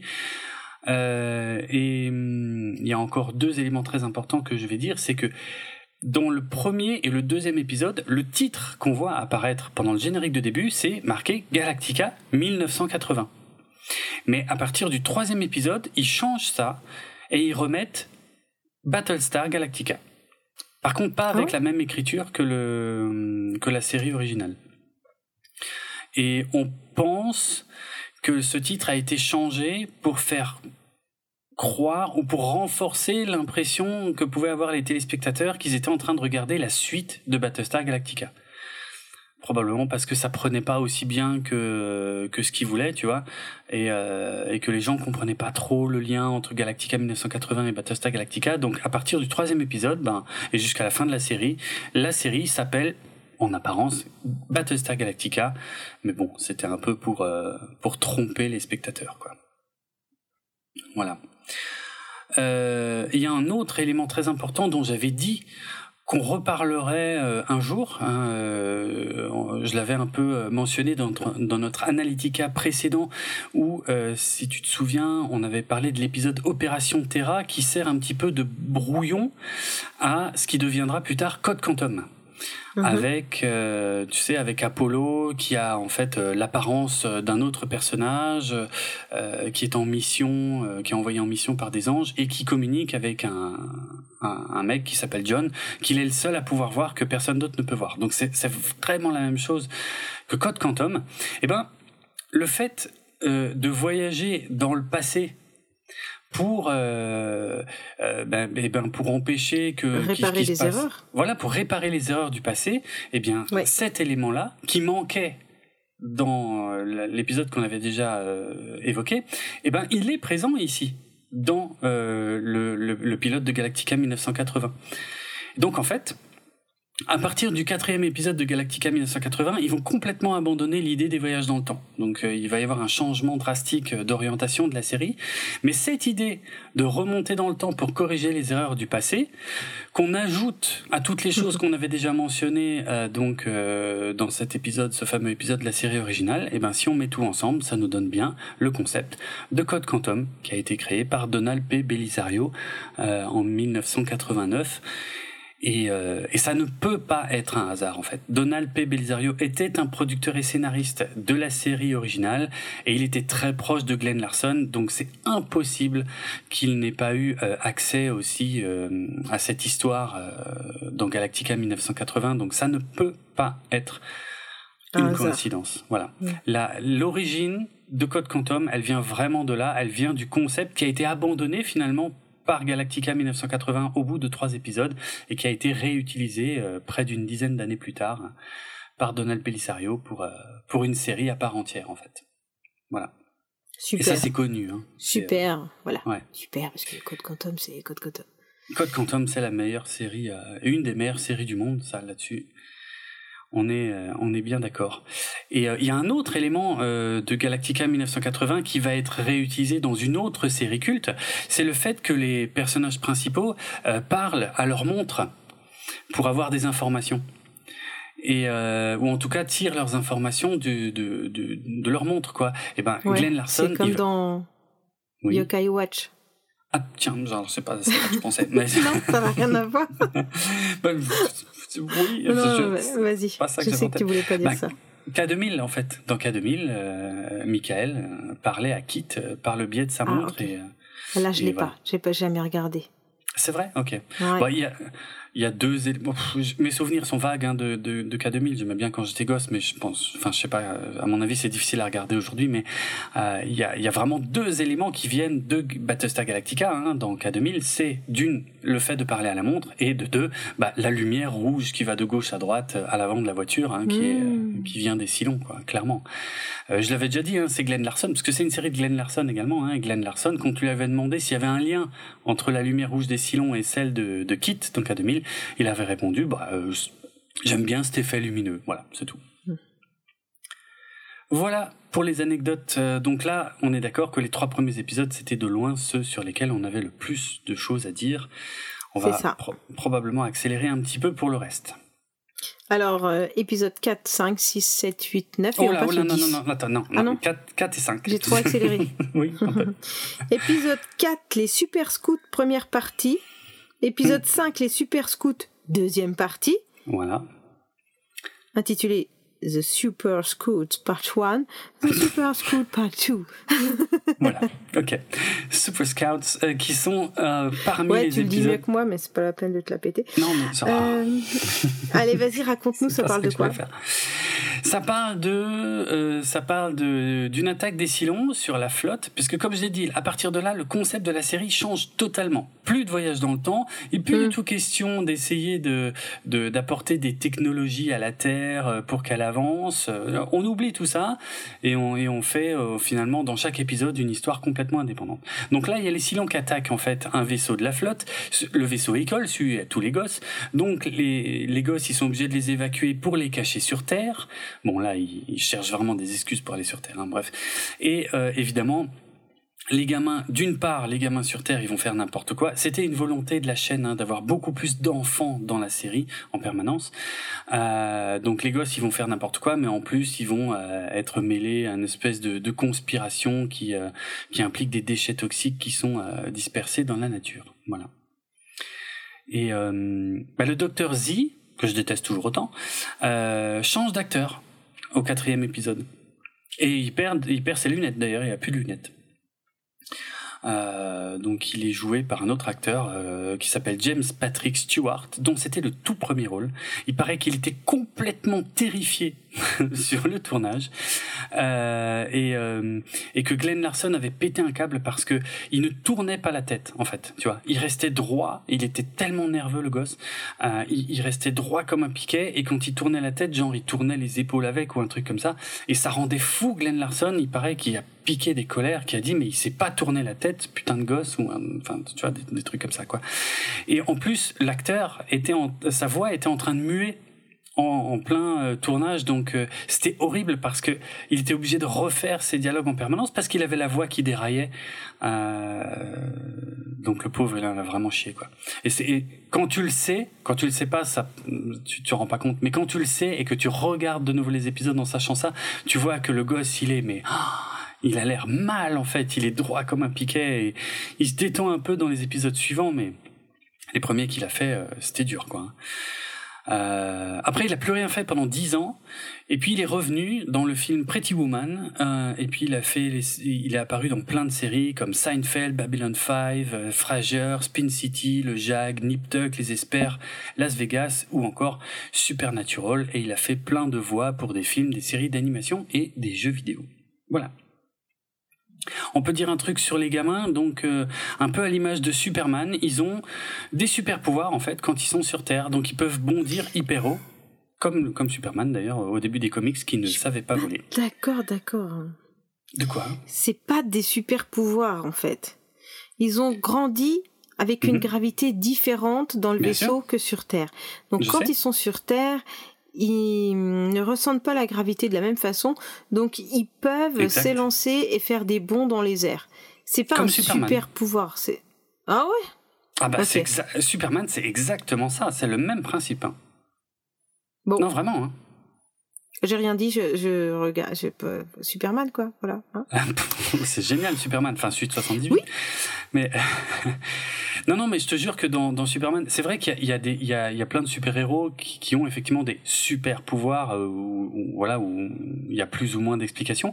Mais dans Superman, ça a été pensé dès le départ comme ça où effectivement Superman c'est un extraterrestre à la base, hein, il vient de la planète Krypton Mhm. et effectivement qui a une euh, gravité différente et qui a aussi un soleil rouge, ça c'est super important dans Superman. Et quand il vient sur la Terre, d'une part il y a la gravité qui est différente, mais en plus il y a un soleil jaune. Et un soleil jaune c'est beaucoup plus puissant et donc ça lui donne beaucoup plus de force. Ce qui fait Hmm. que Superman recharge son énergie grâce au soleil jaune. Quand il, quand il va sur une planète qui a un soleil rouge, Superman il est moins fort. En fait. D'accord. Mais il y a une explication euh, très précise au pouvoir. Donc, est-ce que ce sont des super pouvoirs? Non. Ou juste... Non, hein, d'accord. Non, mais moi, ça me choque pas. Non, mais... Non mais si si tu veux. Ouais. Mais il y a une explication, c'est pas magique. C'est Exactement. Voilà. Non, je suis bien d'accord. Je suis bien d'accord. Eh bien, je ne savais pas tout ça. Excuse-moi, j'ai des grosses, grosses lacunes en super-héros. Je suis pas bonne en super-héros, moi. Ouais, c'est pas grave. Les goûts, les couleurs, hein, euh, vraiment pas de souci avec ça. Euh, mais là, le parallèle est vraiment euh, flagrant, quoi. C'est vraiment le même principe. Vraiment. Et vraiment. alors, du coup, cette série, là, des années 80, ils ont pompé tout à tout le monde, quoi. Ah ben ça, j'avais déjà dit que c'était un peu la grande spécialité de Glenn Larson, hein, d'aller piquer des idées à tout ce qui marchait. Ouais, ouais, non, mais complètement. Hein. C'est, c'est, c'est connu. Hein. C'était, c'était, c'était son fonctionnement. Voilà. Le seul... Alors, Troy et Dylan, eux, ne s'en servent pas de cette... euh, non, quasi de cette- jamais. de ce n'est pas un super pouvoir, Mm. de cette faculté, ok, oui. de cette différence. Ouais. Tu vois? Tout à fait. Euh, mais tout simplement parce qu'on leur a, parce qu'ils sont adultes et responsables.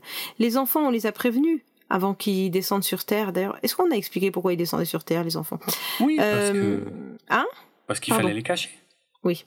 Mm. Euh, on leur a expliqué que il fallait pas qu'ils s'en servent pour Ouais. pas se faire repérer. Et ça reste des enfants. Oui. ils Les enfants, ça fait des, ouais, voilà, ils font des conneries. Mm. Et, euh, et voilà pourquoi euh, Troy et Dylan ne sautent pas dans les airs comme, euh, comme ces gosses. Ils sont adultes et responsables. Ouais, ils sont adultes et responsables, sauf dans un épisode où ils vont le faire. Mais dans un seul épisode. Il y a plein d'autres épisodes où ils se retrouvent euh, euh, oui, embêtés mais ils et étaient ils s'en devant un choix cornélien. Bon, tu parles.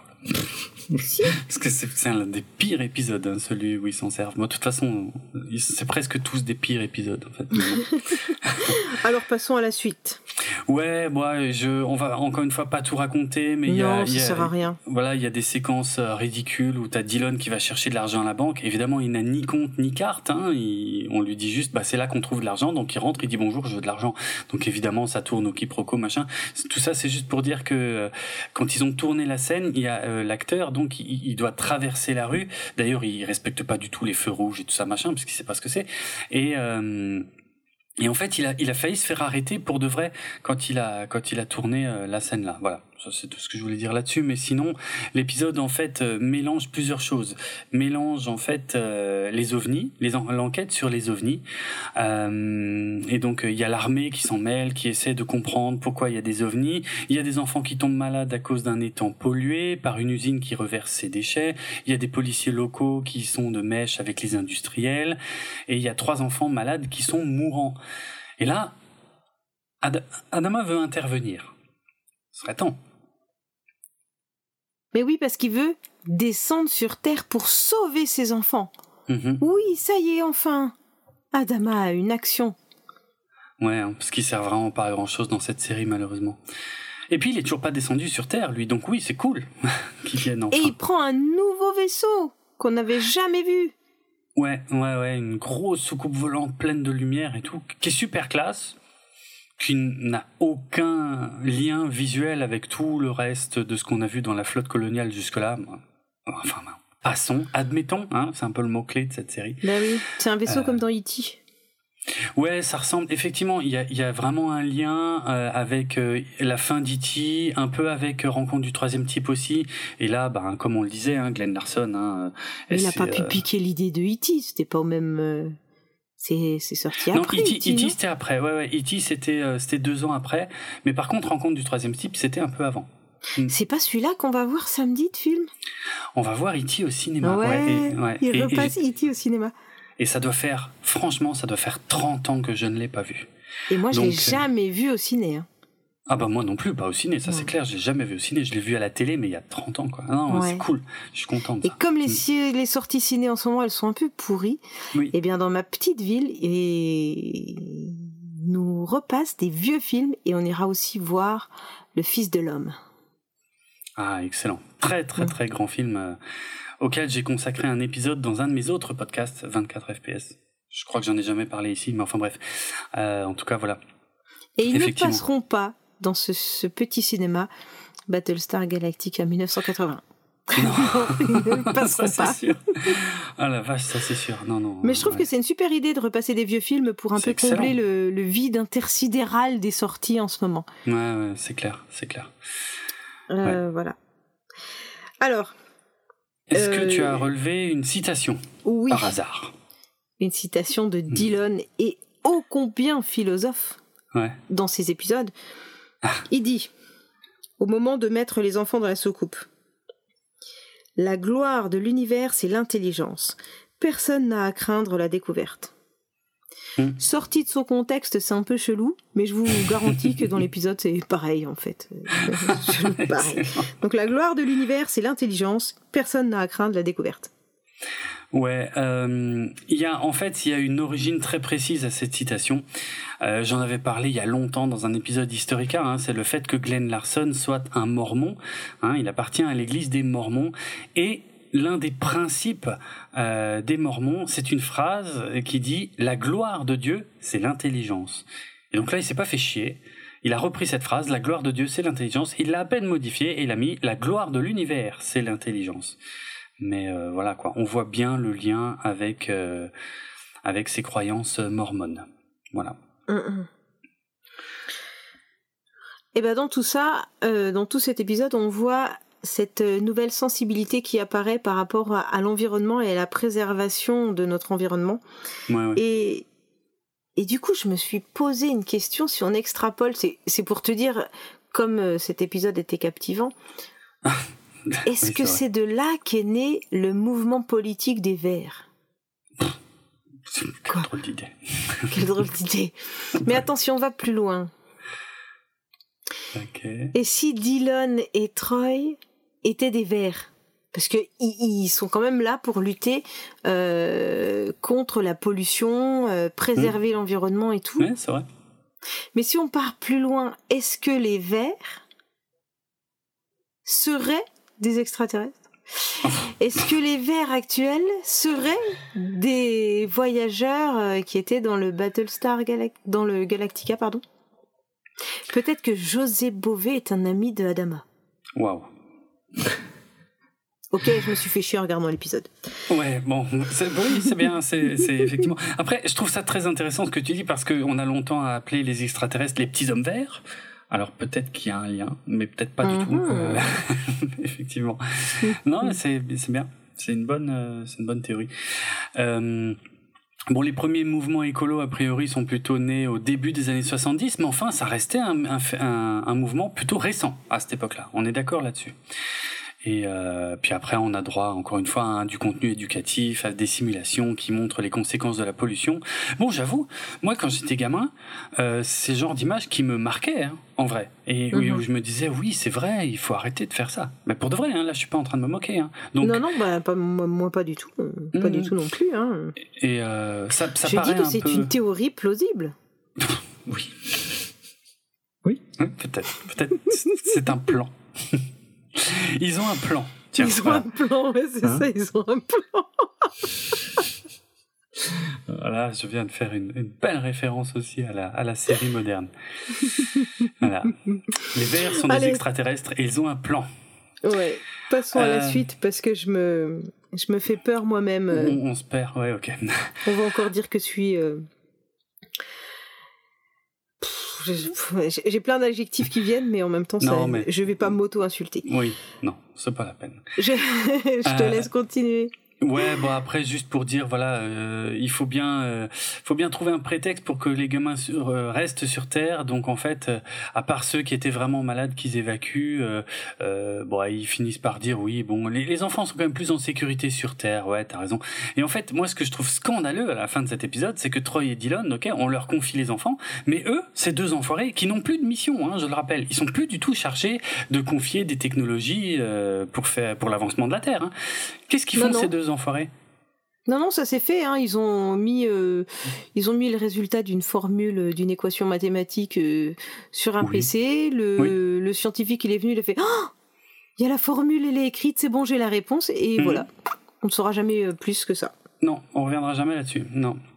Et donc ces enfoirés de Troy et Dylan, en bon macho, qu'est-ce qu'ils font? Ils refilent les gosses à Jamie. Parce que Jamie, elle, elle a un boulot, eux, ils en ont pas, hein, je rappelle. Mais elle, elle a un boulot. Elle essaie de faire son taf de reporter, mais elle doit s'occuper des gosses. Ouais, la bande de scouts là. Oui, oui, oui, qui font, oui, qui déguisent en scouts. Euh, c'est vrai que je l'ai pas dit clairement, mais ouais, ouais.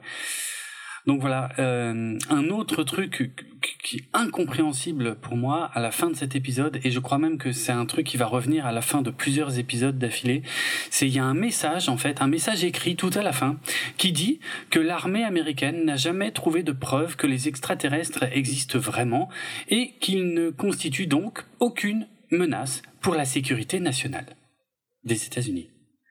Et à chaque fois que je vois cet avertissement à la fin du truc, je me dis mais Quoi Mais qu'est-ce qu'il raconte? T'imagines si à la fin de toutes les œuvres de science-fiction, on te disait attention, hein, les extraterrestres, ça n'existe pas pour de vrai. Oui, ne reproduisez pas ça chez vous. Ouais, mais c'est un peu ça. Mais c'est n'importe. Je ne comprends pas. Mais je, ça me choque à chaque fois, quoi. Je dirais, ne constitue aucune menace pour la sécurité nationale. Et oh, on n'est plus dans les années 40-50 là, au temps de des psychoses des scoops volantes. Je, ne comprends pas ce qu'ils ont voulu faire avec ça. Ça fait probablement partie du contenu éducatif, mais c'est le plus euh, déplacé qui est dans cette série, à mon avis. Hum, hum, hum, eh ben, as-tu des anecdotes pour cet épisode? Oui, bien sûr. Alors ça va être très rapide. Euh, j'en ai que deux. C'est juste pour dire que d'une part, les membres de la flotte ne sont plus appelés des coloniaux à partir de ces épisodes-là, mais ils les appellent des galacticiens ou des galacticans en VO. Voilà. Je ne sais pas pourquoi ils ont changé de terme. Euh, ils ont toujours été appelés les coloniaux dans la série originale. Quel intérêt de changer ça? Et euh, je voulais dire aussi que parmi les enfants, il y a trois des enfants de Glenn Larson donc le créateur de la, série, et euh, dont un dont un qui, qui à l'époque s'appelait Eric euh, Eric Glenn Larson, mais qui depuis, alors je sais pas lequel est son vrai nom, euh, je, ça j'ai pas tous les détails, mais en fait qui s'appelle Glenn Larson Jr., donc l'un des fils mhm. de Glenn Larson. Et j'en ai déjà parlé, mais il nous suit sur Instagram et euh, il, euh, il a déjà liké euh, plusieurs publications que j'ai pu faire sur Instagram. Et il y a même, il y a, il y a quelques temps, j'ai même échangé quelques phrases avec lui où il me parlait de ben, des intentions de son père concernant un des épisodes de la série originale dans lequel il avait également joué. C'est les le fameux double épisode euh, que je déteste, euh, qui s'appelle euh, Bon baiser de la terre ou Salutation de la terre. Bah tiens, je, me souviens plus du titre français, mais enfin bref. Et donc il m'expliquait, bon, que pour être franc, je le savais déjà parce que j'en avais déjà parlé, mais il m'expliquait que l'intention de son père était de se servir de cet épisode comme pilote comme backdoor pilot pour une autre série consacrée au personnage de Michael et Sarah qui auraient eu leur propre série. Et donc, euh, et je lui ai répondu que oui, effectivement, que j'avais trouvé cette info en faisant des recherches pour le podcast, et je lui ai demandé confirmation qu'il euh, qu'il jouait lui-même dans cet épisode en tant qu'enfant, et il m'a répondu que que oui, voilà. Mmh, donc euh, voilà, je trouve ça super sympa. Euh, de pouvoir comme ça discuter euh, avec le fils de Glenn Larson quoi c'est complètement enfin c'est dingue quoi qui a l'air d'être super fan de Battlestar Galactica donc euh, voilà je trouve ça je trouve ça classe ouais c'est génial Hmm. Voilà.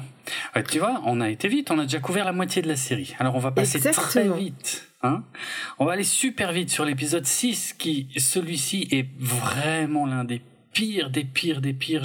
en général, c'est celui-là qui arrive vraiment en tête des épisodes les plus détestés. C'est l'épisode 6 qui s'appelle Baseball Spatial, Spaceball en VO. En gros, euh, dans celui-là, Troy et Dylan ne sont pas très présents. C'est vraiment Jamie et les gamins qui vont utiliser euh, ben, leur pouvoir pour gagner un match de baseball, alors que Xavier, le méchant Xavier, fait son grand retour. On ne sait pas trop d'où il revient, mais il fait son grand retour et lui, il essaye de les enlever pour faire chier Adama. Enfin bon, ça n'a aucun sens en termes de continuité. Euh. C'est vraiment, il est méchant pour être méchant, tu vois. Hein. Mmh. Euh, bon, mais il est de retour. Il s'appelle cette fois, alors il s'appelle soi-disant le lieutenant Nash. Évidemment, Jamie, elle, elle sait pas du tout qui c'est. Pourquoi? Parce que c'est plus le même acteur. En fait, il a complètement changé de gueule. Euh, et euh, il, est, il est maintenant interprété par un acteur qui s'appelle Jérémy Brett. Alors il justifie plus ou moins ça dans, dans l'épisode. Et surtout, donc ce mec-là se fait passer par un colonial, pardon, un galacticien, euh, qui envoie Troy et Dillon en fausse mission pour qu'ils tombent en panne de carburant. C'est pour ça que eux, ils sont quasiment absents de tout l'épisode. Et donc, euh, pendant ce temps-là, t'as Jamie qui fait un reportage sur des enfants déshérités qui ont besoin de gagner un match de baseball pour avoir de l'argent. Euh, hein, on essaie vraiment de faire pleurer dans les chaumières. Et les enfants ah de la ben, flotte... Oui, oui. Il le dit hein, hein d'ailleurs, même euh, le, patron du journal, il dit allez me faire un reportage là-dessus et je veux qu'il y ait des sentiments et je veux qu'on aille montrer que c'est triste. Enfin voilà, c'est c'est vraiment mm. l'intention quoi. Oui, c'est vrai en plus. Vrai, cette série est parfois très bizarre parce qu'on dirait qu'ils essaient de dénoncer des choses, mais en fait ils les font. Donc, euh, ouais, ouais. Je, suis d'accord. Je sais pas où ils veulent en venir. Et puis bon, il y a tout un truc très bizarre où les gamins ne doivent pas utiliser leur pouvoir, sinon ça risque d'attirer l'attention du colonel Seidel, qui est un espèce de méchant bis. En fait, c'est celui qui recherche les ovnis. Euh, et puis, mais au final, les gamins, ils finissent quand même par utiliser leur pouvoir parce que sinon, ils peuvent, ils pourraient pas gagner le match de baseball. Donc, ils le font quand même et ils gagnent. Voilà. Je trouve que c'était très bizarre comme morale. Ouais. Est-ce qu'il y a vraiment une morale d'ailleurs? Non, ça, me paraît très étrange. Oh, je sais pas s'il y a une morale. En tout cas, moi, j'ai une citation parce que franchement, il y en a une dans chaque épisode. Hein, c'est parfait. Hein. Ouais, ah bah. Alors attention, celle-là. Ouais. Il n'y a qu'une solution acceptable le refus si nous acceptions ça, eh bien, ça serait la porte ouverte à tous les abus. Waouh Quel modèle Nous allons rester et méditer un peu. Ah bah non, on a l'épisode 7. Ah, as-tu une anecdote avant l'épisode 7 Ouais, ouais, ouais, j'ai quelques anecdotes rapides sur le baseball spatial. Euh, il y a quand même un effet spécial qui est monstrueux dans cet épisode et qui m'arrache les yeux à chaque fois que je l'ai vu, à chaque fois que je le vois, c'est que Troy et Dylan sont censés être en panne dans un Viper qui est immobilisé dans l'espace. Mais au niveau des effets spéciaux, en fait, ils ont pris un plan d'un Viper dans l'espace, ils ont mis sur pause. Et en fait, c'est juste une photo. Et, et pour nous faire croire que le Viper il dérive dans l'espace, ben, cette photo, ils la font légèrement pivoter sur elle-même. Et c'est horriblement mal fait. Et, et ça me ça me à chaque fois. Je comprends qu'ils essaient de faire des, des économies en termes d'effets spéciaux mais celui-là il est vraiment pathétique quoi. Euh, voilà, et puis sinon, il y a, y a aussi Troy et Dylan qui sortent à un moment du Viper pour le réparer et on voit hyper bien. Bon, c'est peut-être parce que je regarde la série en, en Blu-ray, hein, faut dire ce qu'il y a, mais on voit ultra bien les câbles qui, euh, qui, les, qui les maintiennent. Donc bon, voilà, ça c'était peut-être pas le cas à l'époque où ça a été diffusé. Et juste pour dire, dans l'épisode précédent, Adama, il venait chercher les enfants. Alors que dans celui-là, il y a quand même euh, euh, Xavier qui fait du chantage et qui dit à Adama, mais je crois que c'est pour ça qu'il veut les enlever, ou en fait c'est peut-être pour attirer Adama, je me souviens plus très bien, bon, pour être franc. Et Adama refuse de venir sauver les enfants, alors que dans l'épisode, il, il, le, faisait. D'où, d'où la citation que tu as retenue, donc il n'y a qu'une solution acceptable, le refus. Si nous acceptions, ce serait la porte ouverte à tous les abus. En vérité, ça veut juste dire qu'il faut pas négocier avec les terroristes, je pense. Ouais. C'est ça qu'il veut dire, quoi. Mm. Ok. Est-ce que tu as fini avec tes anecdotes? Ah oui. Eh bien, passons à l'épisode 7. Les Silons arrivent, première partie. Les Silons arrivent, euh, deuxième partie, c'est l'épisode 8. Donc Ouais. on va faire le 7 et le 8. Mm. Avec euh, le titre en anglais que je te laisserai dire. Ouais, The Night the Silence Landed, Part 1 et Part 2. Oh là là Effectivement. là là, il parle Les- anglais. les épisodes 7 et 8 qui, forment une, une histoire comme ça double. Alors, euh, cette fois, on innove un petit peu. On a un nouveau type de raider Silon qui se fait abattre au-dessus de New York. Ah, catastrophe Les Silons ont trouvé la Terre. En tout cas, seulement un vaisseau Silon a trouvé la Terre. Et il y a deux Silons qui en sortent. Un Centurion, bon, les Silons comme on a déjà vu jusqu'ici, mais une grande nouveauté dans Battlestar Galactica. Et un truc hyper précurseur. Il y a un Silon à l'apparence humaine qui est Mm. indissociable d'un humain. Et ça, je pense qu'il y a beaucoup de gens qui pensent que c'est un concept qui a été inventé pour la série des années 2000. Eh bien c'est non, faux. c'est complètement faux. C'était déjà présent dans Galactica 1980, la série la plus haïe de tous les fans de Battlestar Galactica. Ouais, ce concept était déjà là. Donc voilà, parmi les montagnes de défauts que peut avoir cette série, il y a, y a eu des bonnes idées en fait qui ont qui, qui, qui y figuraient quoi. Bon, alors par contre, le truc c'est que euh, les Silons, donc ils ont trouvé la Terre mais ils ont plus de vaisseau. Donc il faut qu'ils trouvent euh, un moyen de communiquer avec la flotte des Silons pour signaler la position de la Terre. Et donc pour ça, en fait, ils vont ils vont chercher une station de radio euh, à New York. Ouais, voilà. Alors il y a un truc quand même qui Mm. m'a interpellé quand j'ai re, re regardé ce, cet épisode. ouais. Est-ce que tu crois vraiment qu'ils trouvent la Terre, ces Silons Parce qu'en fait, on a l'impression qu'ils sont en train de se battre avec un Viper. Ils se Oui. heurtent. Oui, c'est vrai. Et du coup, en, en, en se heurtant euh, le vaisseau des gentils avec le vaisseau des méchants, les Silons, ils prennent une direction qu'ils n'avaient pas prévenue, ils font, euh, qu'ils n'avaient pas prévue, excusez-moi, et ils découvrent, eh mais c'est la Terre. Hmm. Et donc en fait, on, ils trouvent pas la Terre, ils tombent dessus par hasard. Est-ce que Oui, c'est moi vrai, qui l'ai imaginé Non, ou est-ce que c'est Non. vraiment ça? Non, non, c'est exactement ça. C'est exactement ça, d'accord, ok. Ouais, ouais. Donc ça expliquerait qu'ils soient les seuls à être là. Voilà, oui, oui, exactement. Bah, pour une fois, il y a un truc qui se tient. Oui, c'est vrai. Il y a un effort d'écriture. Il y a un effort d'écriture. Donc, Donc, bah, c'est- c'est euh, pas pire. ouais, pff, il est dur quand même. hein, ce double épisode, il est très très dur parce Oui, que oui, oui. Il y a, y a Troy et Dylan qui, encore une fois, ils vont refiler les gosses euh, à Jamie. Euh, donc les gosses et Jamie sont quasiment intégralement absents de ce double épisode. Quelque part, c'est une bonne nouvelle.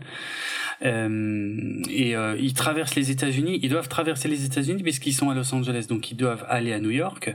Donc il y a un gag où ils prennent, euh, où ils prennent, enfin ils, ils sont obligés de prendre, prendre l'avion, ce qui, à, à mon avis, n'a aucun sens. C'était vraiment juste pour faire quelques gags parce que Ouais, Ils- c'était pour pas se faire repérer.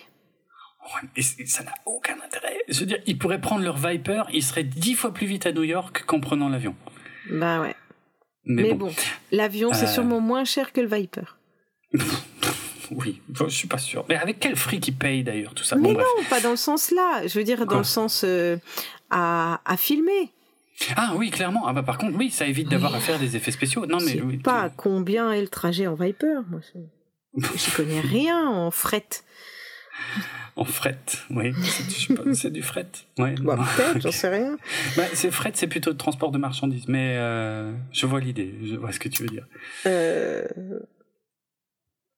Alors, pendant qu'ils font un tour en avion, hmm. Jamie avec les gamins, elle les emmène au cinéma ou c'est eux quand ils reviennent qui les emmènent au cinéma? Comment les gamins ils se retrouvent au cinéma? Je sais plus. Bon, en tout cas, les gamins ils se retrouvent au cinéma, c'est ça qui est important. Et surtout, qu'est-ce qu'ils regardent Ils regardent un film de monstres avec des monstres en caoutchouc. Et les gamins sont un petit peu interloqués. Ils ont pas peur, hein. Ils comparent ça avec euh, bah, les autres euh, extraterrestres qu'ils ont croisés dans leur vie. Hmm. Et euh, et je sais pas si c'est pas fait exprès en fait de passer un un vilain film de monstres qui était à l'époque rangé dans la catégorie un peu SF fantastique, je sais pas trop. Alors que eux, ils arrivent avec une série, j'ai envie de dire, qui est plus plausible. Parce mmh. que, hein, voilà, donc c'est, une évolution de la SF. Ou en tout cas, c'est une autre vision de la SF. Et je me demande si c'était pas fait exprès, justement. Il y avait peut-être quelque chose à lire derrière ça. Il y a peut-être un clin d'œil, oui, oui, effectivement, euh, par rapport à la SF carton-pâte des années 50, euh, tout ça, qui, qui, était toujours sur le même principe où il y avait un, un monstre, quoi. Ouais, voilà, c'est ça. Mm. Je, me suis demandé si c'était pas un petit peu. Euh, non, il y a, il y a un lien, euh, en plus, je l'ai pas dit, mais le, le, double épisode là, il se passe la nuit d'Halloween. Donc on a la notion de monstre, justement, euh, de mélange entre euh, film d'épouvante et film de science-fiction, parce que pendant très longtemps, quasiment jusqu'à la fin des années 60, en fait, et la révolution qui a été apportée par 2001, l'Odyssée de l'espace de Kubrick et la planète des singes de Schaffner, puisque si je le dis pas, le docteur Zayus va me tuer. Euh, mais avant ça, il y avait finalement assez peu de différence entre la science-fiction et le cinéma d'épouvante. Les, deux reposaient un petit peu sur les mêmes principes, comme on vient de le dire, de euh, planète inconnue, euh, créature monstrueuse qu'il faut tuer et essayer de survivre. Mm, mm, mm. Donc ouais, non, non, je pense qu'il y, a un, il y a un lien. Il y a un lien. Est-ce qu'on aurait encore trouvé de la finesse dans l'écriture de cette série? Reviens. Bah, on essaye d'en trouver. Je trouve que, je trouve que par rapport à la, à la qualité que c'est, euh, hmm. on essaye quand même un petit peu de la mettre en surbrillance, tu vois. On est. Non, c'est vrai, c'est vrai. on n'est pas si J'ai été bien plus méchante avec les premiers épisodes. Euh, c'est vrai. Oui, j'ai envie de m'excuser, quoi. bah oui, quand tu vois ça en comparaison. Euh, ouais, ouais, j'ai été hein dure, hein. Ouais, je trouve aussi. Je le reconnais. Ok. En plus, regarde, j'ai. Oui, tu as autre chose? Non, j'allais passer à la suite. Ah d'accord, bon bah ça tombe bien. Euh, je voulais parler justement euh, d'un autre aspect positif, sont un gag ou des, euh, enfin oui un gag qui me qui m'a fait rire, un des rares de toute la série. Qui t'a fait beaucoup rire. Je vais être franc, beaucoup rire, c'est vrai. Voilà. Non mais suis le conducteur s'il te plaît. Oh putain. Enlève pas de mots. T'as fait beaucoup rire, assume. Ok. T'as pas juste fait rire. Non, d'accord. c'est justement quand Troy et Dylan prennent l'avion et euh, donc euh, la, la, femme qui est derrière le guichet leur demande s'ils veulent le côté fumeur ou non fumeur. Et il y a Dylan qui répond bah donnez-nous le côté le plus rapide. Oui. Et celui-là, j'avoue, il est, il est, il est, celui-là, il est excellent quoi. Oui, j'avoue, j'ai ri, j'ai ri aussi. Ouais. Moins que toi. Ah. oh, Qu'est-ce que t'en sais? N'importe quoi. N'importe quoi. Euh, ne restons pas là-dessus. Je vais. Euh, par contre, il y a plein de non-sens en fait euh, dans, toutes ces scènes-là parce que ils devraient savoir ce que ça veut dire plus ou moins. Parce que je rappelle que Starbucks fumait des cigares, donc quand on leur demande fumeur non fumeur, ils devraient quand même à peu près savoir ce que c'est. Euh, et puis il y, a, toute une scène de détournement d'avion qui vont auquel ils vont mettre fin sans tout à fait le faire exprès. Enfin bref, c'est un peu ridicule tout ça. Et ils ont et en fait ils comprennent pas du tout ce qui se passe quand il y a le détournement de, l'avion. Sauf que euh, dans la série originale, il y avait plusieurs épisodes, notamment Meurtre dans l'espace, L'évasion et Célestra, donc quand même trois épisodes de la série originale, où il y avait des détournements comme ça aussi, au sein de la flotte coloniale. Et là, on a des coloniaux qui sont face à un détournement et qui comprennent pas, qui sont, qui sont des sourires, et ils ont des sourires idiots sur le visage et disent tiens, qu'est-ce qu'ils font ces gens?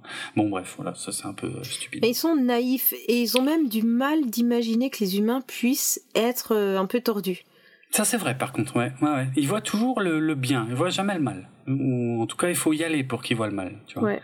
faut vraiment que les méchants soient caricaturaux. euh. Non, mais c'était une série pour les enfants, quoi. Et puis ils ont fait Mm. un épisode Halloween parce qu'il fallait faire un épisode Halloween.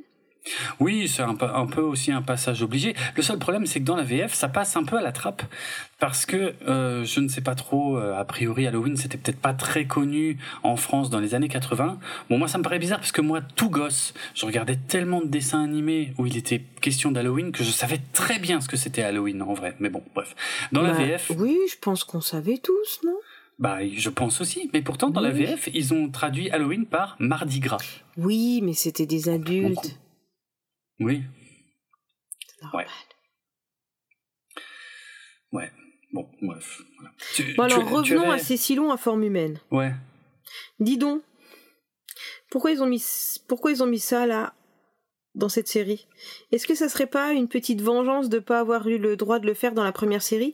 Ce qui me semble quand même que tu m'avais dit que dans la première série de 78, Mm. euh, ils avaient pensé à ça et ils ont dit non, non, non, on peut pas mettre des humains qui tuent des humains à une heure euh, de grande écoute.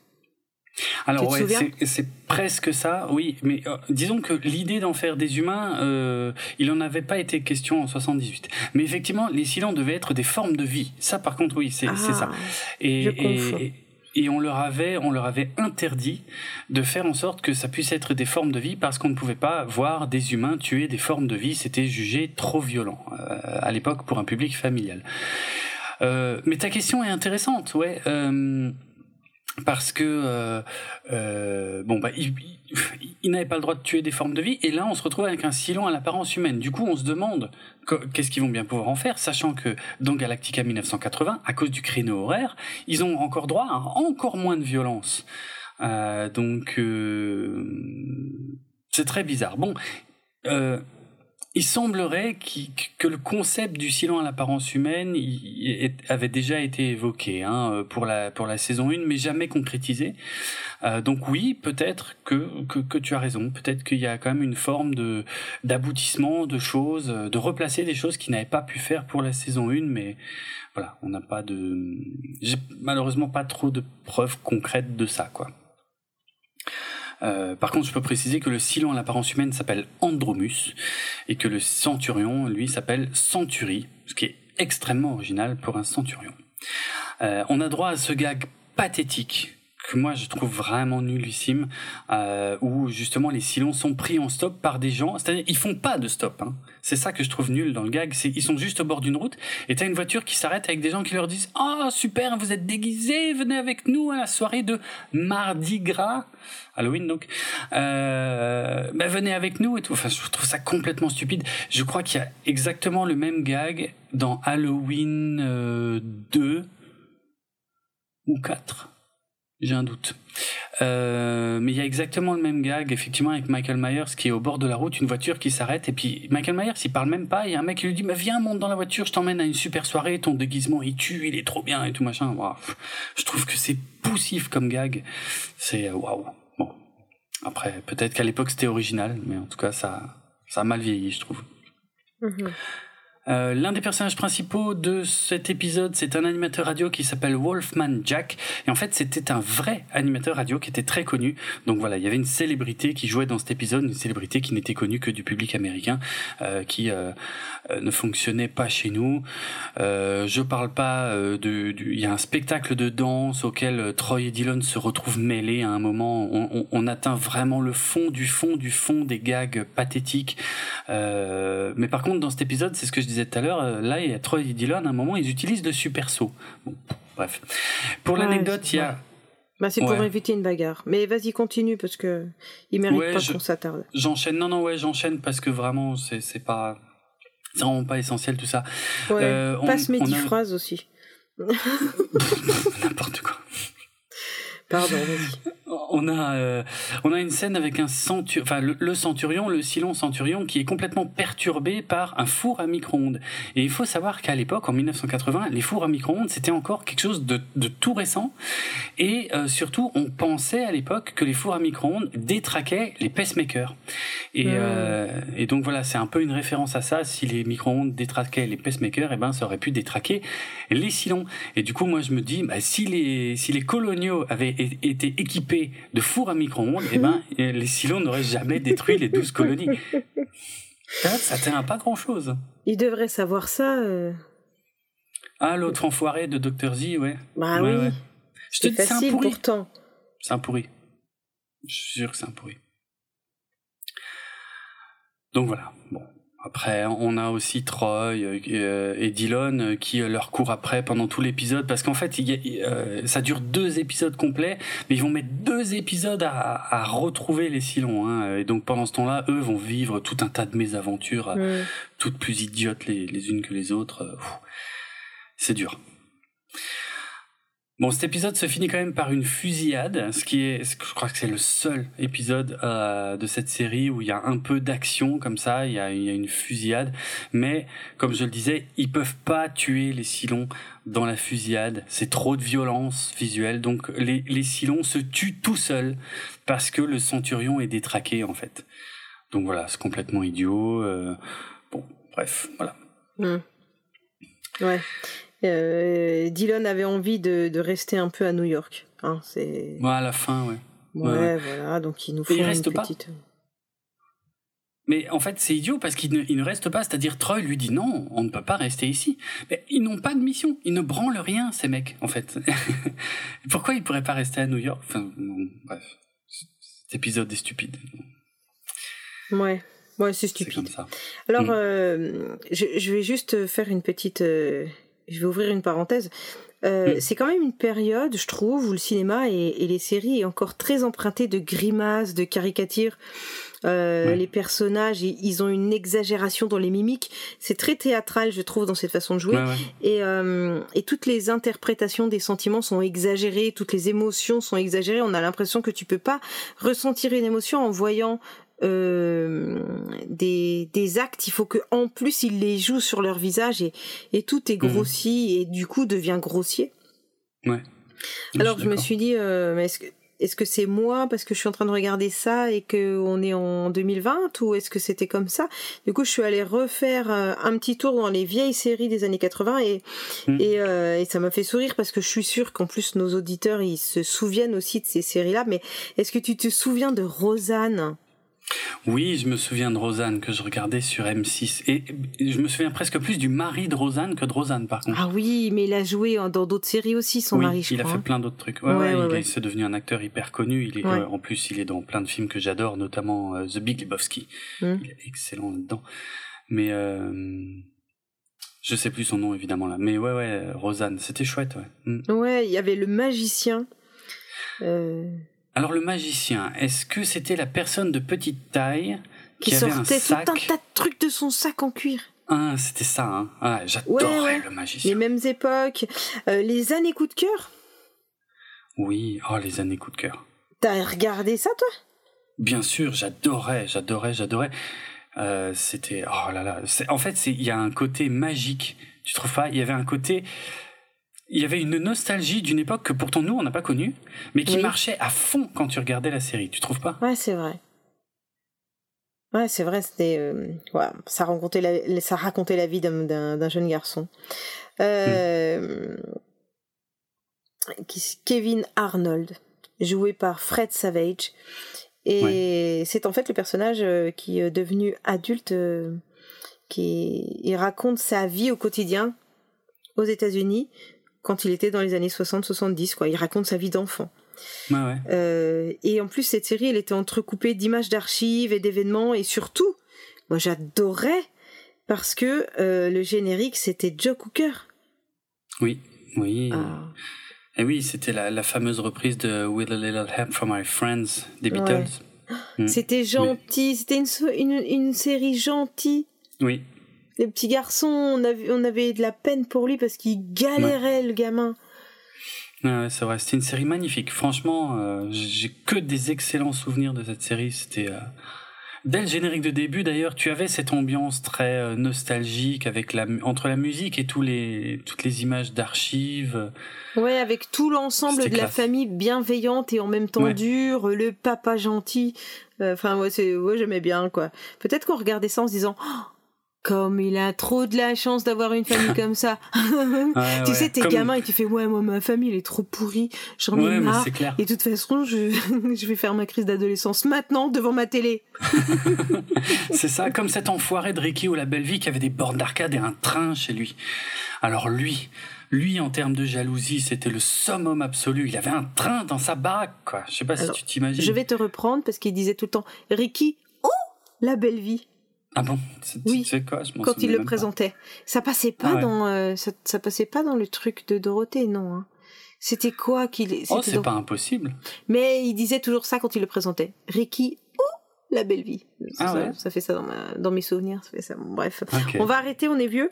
Euh, as-tu des anecdotes? Alors pas par rapport à ces séries-là, parce que sinon on n'est pas couché, mais par rapport à cet épisode. Je sais plus le numéro. 7-8. On avait fait 7-8 en... Vas-y, je t'écoute. Alors, oui. Anecdote-moi. J'ai deux anecdotes. Tu vas voir, c'est des anecdotes essentielles. Hein.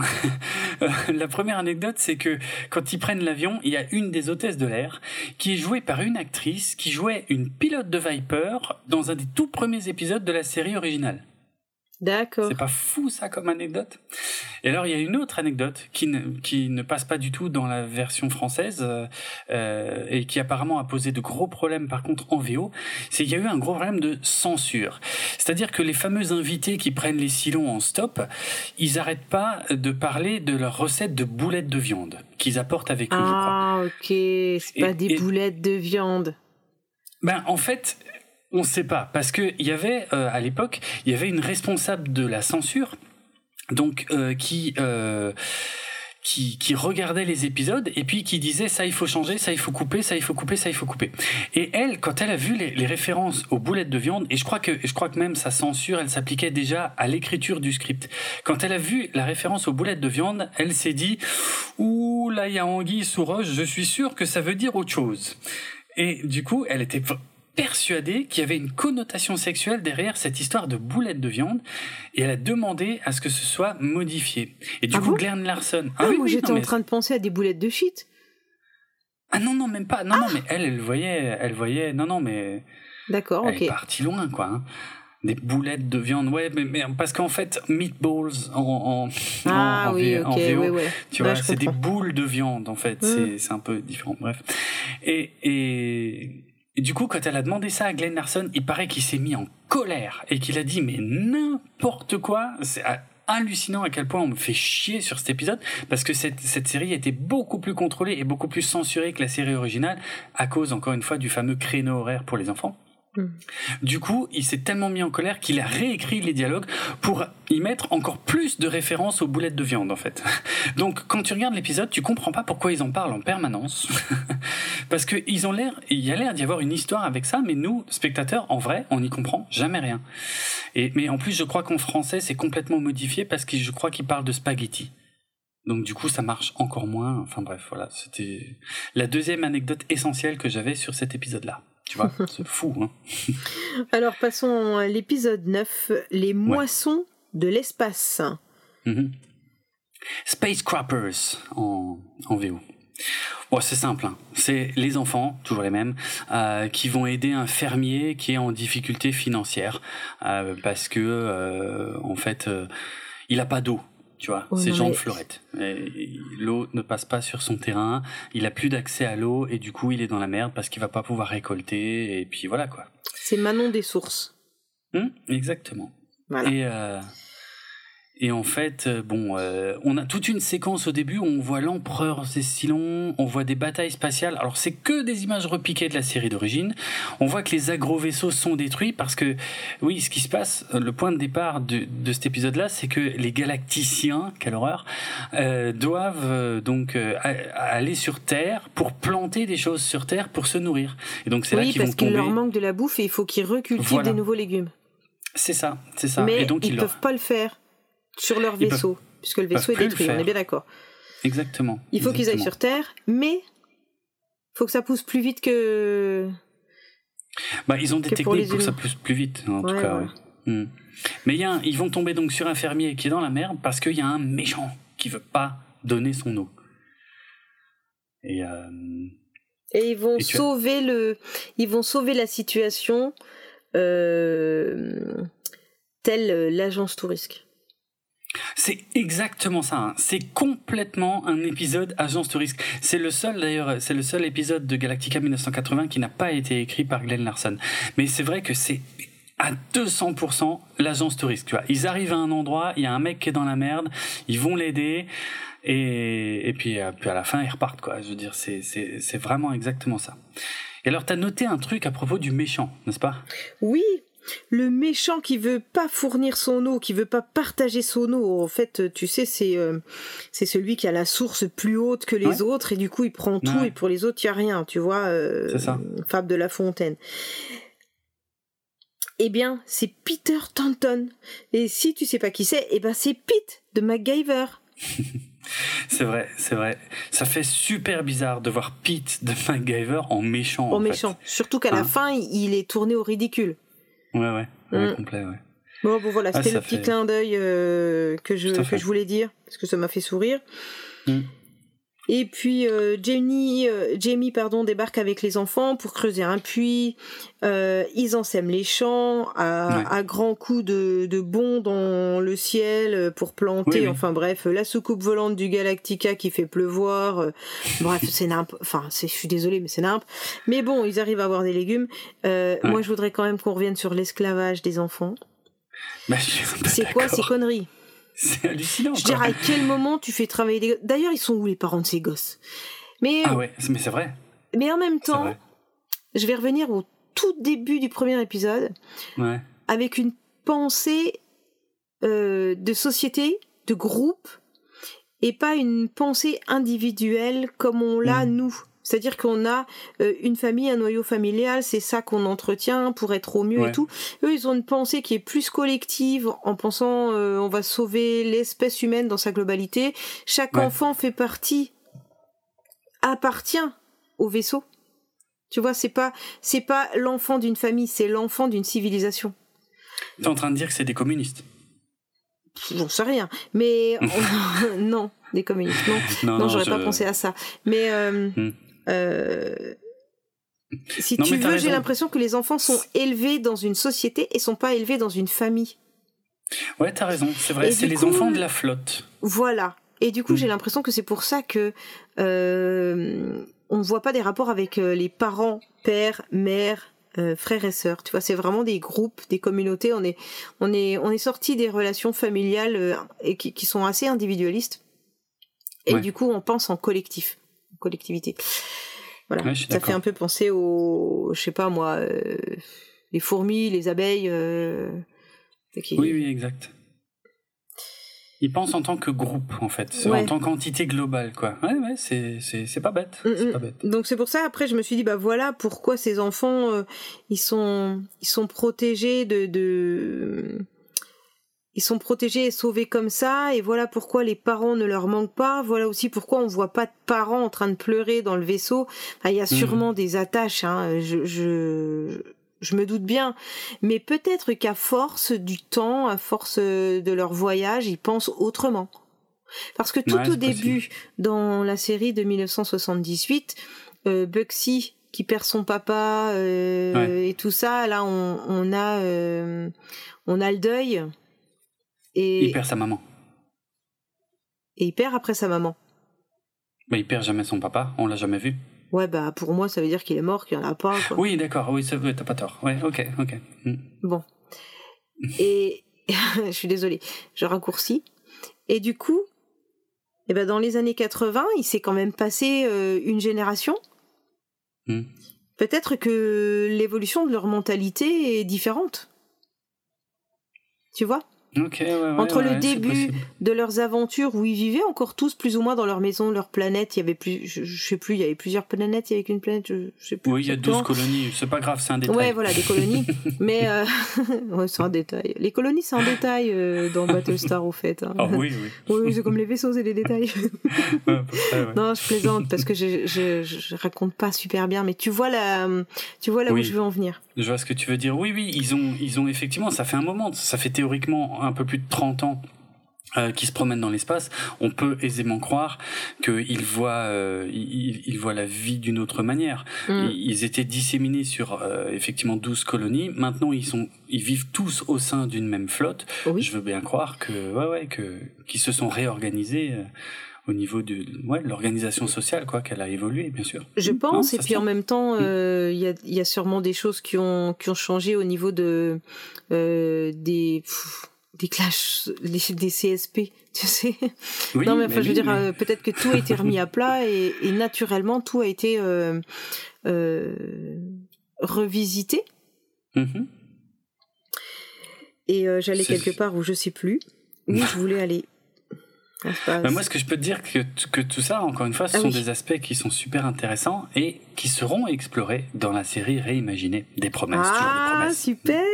Mm. Et il y a quelque chose qui m'a fait penser à ça, c'est que quand j'ai regardé ça à nouveau tout à l'heure, avant d'enregistrer, c'est que euh, Dylan et Troy, donc euh, mm. les deux pilotes, ils font le tour du vaisseau dans le premier épisode et ils vont... Euh, euh, dire bonjour dans, dans les parties où les gens habitent. Tu sais, c'est des espèces de containers, il y a les survivants.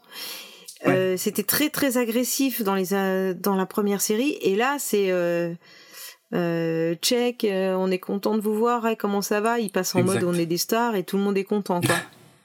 donc mm. donc tu te dis l'ambiance elle a quand même peut-être un poil changé. Hein. Ça me paraît très utopique, mais oui, en tout cas, dans cette série-là, il semble que ça ait changé et qu'il y ait une acceptation générale de la situation. Bon, tu me diras, en 30 ans, il vaut mieux, hein, parce que sinon tu fais quand même une sale dépression. Mais euh, non, c'est vrai, c'est vrai. Hmm. Exact. Intéressant. Hmm. Euh, ouais. D'ailleurs, on voit deux ou trois Daggit euh, dans cette scène au tout début du premier épisode, mais qu'on ne reverra plus jamais, malheureusement. Et on saura jamais ce qu'est devenu Muffit. Troy a dû l'abandonner quelque part, ou il, il a refilé à un gosse, j'en sais rien. Bon, bref, on s'en fout, là, je, je divague. Ok. Ouais, voilà. Donc euh, passons à la suite. Les mhm. enfants, euh, donc ils vont, ils viennent entre les mains des adultes, c'est formidable. Ils ont une capacité d'adaptation de ouf. En même temps, ils ont peut-être grandi euh, en apprenant à l'être. Bah peut-être que oui, peut-être qu'ils ont plus l'habitude de ça, hein, tout à fait. Il y avait, t'avais tiqué sur autre chose dans l'épisode, hein, euh, sur le fait que dans un des épisodes précédents, il y avait quand même tout un message sur les produits chimiques, et que là, ils utilisent du super engrais. Euh, sans problème euh, pour augmenter de 30% la culture, puis pour que ça pousse beaucoup plus vite et tout quoi. Ouais, et ça leur pose pas de problème. Mais là c'est différent, c'est peut-être du super engrais bio. Ah, c'est possible, ouais. Mm, mm. c'est vrai, c'est vrai. Ok, bien vu. Donc faisons la conclusion de cet épisode. Ouais.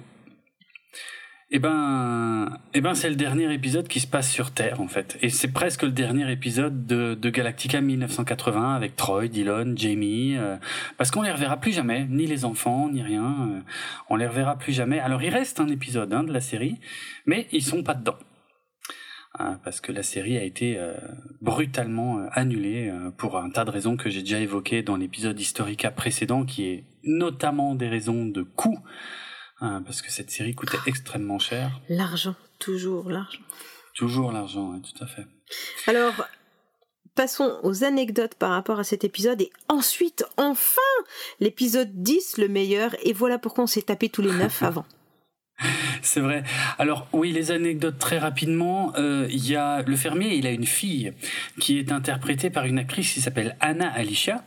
Et sauf que Anna Alicia, on l'a déjà vue dans la série originale. On l'a vue dans l'avant-dernier épisode, Célestra, où euh, elle jouait une ex-conquête de Starbuck, euh, Aurora.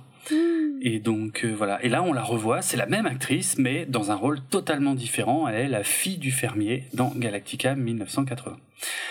Euh, autre détail qui m'a frappé, par contre, celui-là, euh, et on voit qu'ils avaient quand même des ambitions pour la série, c'est que les pilotes de Viper qu'on voit dans cet épisode, ils ont un nouveau casque, en fait. Le casque a un nouveau design, et on sent qu'ils voulaient faire quelque chose, qu'ils préparaient quelque chose, qu'ils étaient peut-être même en train de retravailler un peu les designs de la série. Et le problème, c'est qu'on n'en reverra jamais. Euh, donc euh, voilà, on ne saura pas plus que ça, euh, ce que c'est devenu. C'est dommage parce que ouais, peut-être qu'ils avaient, euh, je sais pas, peut-être qu'ils avaient l'intention de faire évoluer un peu le truc. Bon, voilà. Mais en tout cas, si, si on n'est pas attentif, on n'y fait pas gaffe parce qu'il est de la même couleur que les anciens, mais il y a vraiment une nouvelle forme de, de casque pour les pilotes de Viper. Et enfin, dernière anecdote sur cet épisode 9, euh, eh bien, cet épisode monté n'est euh, n'est arrivé à la chaîne ABC que 20 minutes avant sa, son horaire de diffusion. Voilà. Ce qui oh la montre, vache. encore une fois. Ouais, ouais, 20, tu te rends compte, quoi. Le stress dans lequel il devait être. Euh, J'ose même pas imaginer quoi. Et euh, mais bon, à cause de tous les problèmes de, de production que j'ai euh, évoqués encore une fois dans l'épisode Historica précédent, euh, voilà quoi. Mais le retard de dingue pour que la, la, cassette elle arrive 20 minutes avant la diffusion en direct, il y en a plus d'un qui a dû transpirer quoi. Mmh, mmh, Ça devait être intéressant. Voilà. Donc, On peut passer à l'épisode 10. Épisode 10, le retour de Starbuck. Ouais. The, The return, return, of, of Starbuck. euh... Vas-y. Si ça, c'est pas un titre qui vend du rêve, par contre. Hein. Ah bah oui, ça y est, hein, enfin Parce que ça fait neuf épisodes qu'on se tape les autres idiots. Euh, tu lis le retour de Starbuck, et bien par contre, sur le coup, tu a dis, cru mais qu'il attends, était mort. Bah c'est ça, il est censé être mort. C'est quand même bizarre. Eh ben oui, mais en fait, ça se tient, parce que c'est un flashback. En fait, l'épisode le, commence par le docteur Z qui dit à Adama, j'ai fait un rêve avec un pilote qui s'appelait Starbuck, et puis alors t'as Adama qui se la joue euh, psychiatre, qui dit, Hum, d'accord, très intéressant, racontez-moi. Et, euh, et donc voilà, on part dans le flashback, et euh, on se retrouve à l'époque de la série originale, où on revoit d'ailleurs Adama qui n'a plus de barbe et euh, Boomer qui n'a plus les cheveux euh, grisonnants euh, très soudainement parce qu'on l'a pas quasiment pas mentionné mais on voit Boomer à quelques moments dans cette série. Mais donc là, il est, on est dans le passé et, et au cours d'une mission, Starbuck se fait tirer dessus en Viper et il se crache sur une planète et Boomer ne peut rien faire pour le sauver et à cause de l'attaque des Cylons, le Galactica et la flotte sont obligés d'avancer et d'abandonner Starbuck Mm. sur cette planète une déserte. Très belle scène. C'est vrai qu'il y a de l'émotion. Ouais, Oui. ouais, ouais, il y a une vraie émotion. Mm. Boomer, il, il a les larmes. Starbuck, il fait le, il fait le kéké, quoi. Hein. En mode Mm. c'est bon, mais vous inquiétez pas, je trouverai une solution. Bah, en fait, Oui, euh, oui. il doit quand même un peu se chier dessus. Euh, et, et Adama, il est ultra réglo euh, dans son rôle, et tu Mm. vois que ça lui crève le cœur. Mais Ouais, ouais. la loi, c'est la loi. Les règles militaires, c'est les règles militaires. On sauve la communauté avant l'individu. Ça rejoint ça. ce que je disais tout à l'heure avec les enfants. Ah, on ouais, ouais. pense en communauté. Parce que si on pense en individu, on peut pas sauver euh, la- le, le reste, le petit reste d'humanité. Mm, mm. On peut pas prendre des vrai. risques pour un homme. On peut pas sacrifier 10 ou 20 personnes pour en sauver une. Et moi, je suis contente de voir ça parce qu'il y a dans tellement de films d'action, ça m'énerve qu'on tue 20 gars pour en sauver un qui apparemment Ouais. vaut plus que les autres. Tu vois? Ouais, je suis d'accord, c'est un classique. Mm. Ouais, c'est un classique. Et, et ben là, ben non. Non. Parce que la raison l'emporte sur l'émotion. Ça te ferait pas penser à Star. Trek? Tiens donc. Est-ce qu'il y aurait un personnage dans Star Trek qui réfléchit beaucoup plus en termes de raison que d'émotion? Hmm? Oui. Je crois Oui, aussi. mais si c'est une question, je suis, je suis un peu dans la merde parce que Non, mais je oui, commence mais à regarder et du coup, j'ai pas mémorisé et j'ai un peu Mais honte. non, mais c'est bah, Spock, évidemment. Ah, voilà. Disons, c'est c'est- toute la. Un gros dualité. morceau quand même, Star Trek. hein. Oui, ouais, bah ça c'est clair, oui, bien sûr. Ouais, ouais, puis Non, non, pour faire ça, bien, j'ai commencé par les vieux, quoi. Ça, c'est par contre, c'est tout à ton honneur. Ouais, ça, je trouve ça très bien. Euh, mais c'est toute la dualité effectivement entre Kirk et, Star et, Spock, c'est-à-dire que Kirk est un personnage qui euh, qui réagit à l'instinct, à l'émotion, euh, alors que que Spock c'est comment dire, c'est la, la logique pure, tu vois. C'est-à-dire, je ne comprends pas les émotions des humains, j'étudie les émotions des humains, et à chaque fois que je vois les humains prendre des décisions en fonction des émotions, je ne comprends pas ce qu'ils font. Et c'est ça qui en fait un duo iconique de l'histoire de la science-fiction, c'est qu'il représente deux facettes super intéressantes euh, quelque part de l'humanité, même si Spock n'est pas humain, mais euh, mais c'est ça qui a, qui en a fait vraiment. Alors c'est vrai, c'est Il est à moitié par sa mère. Et, absolument, absolument. Alors, t'as vu la série ou t'as pas vu la série? Oh, dis donc.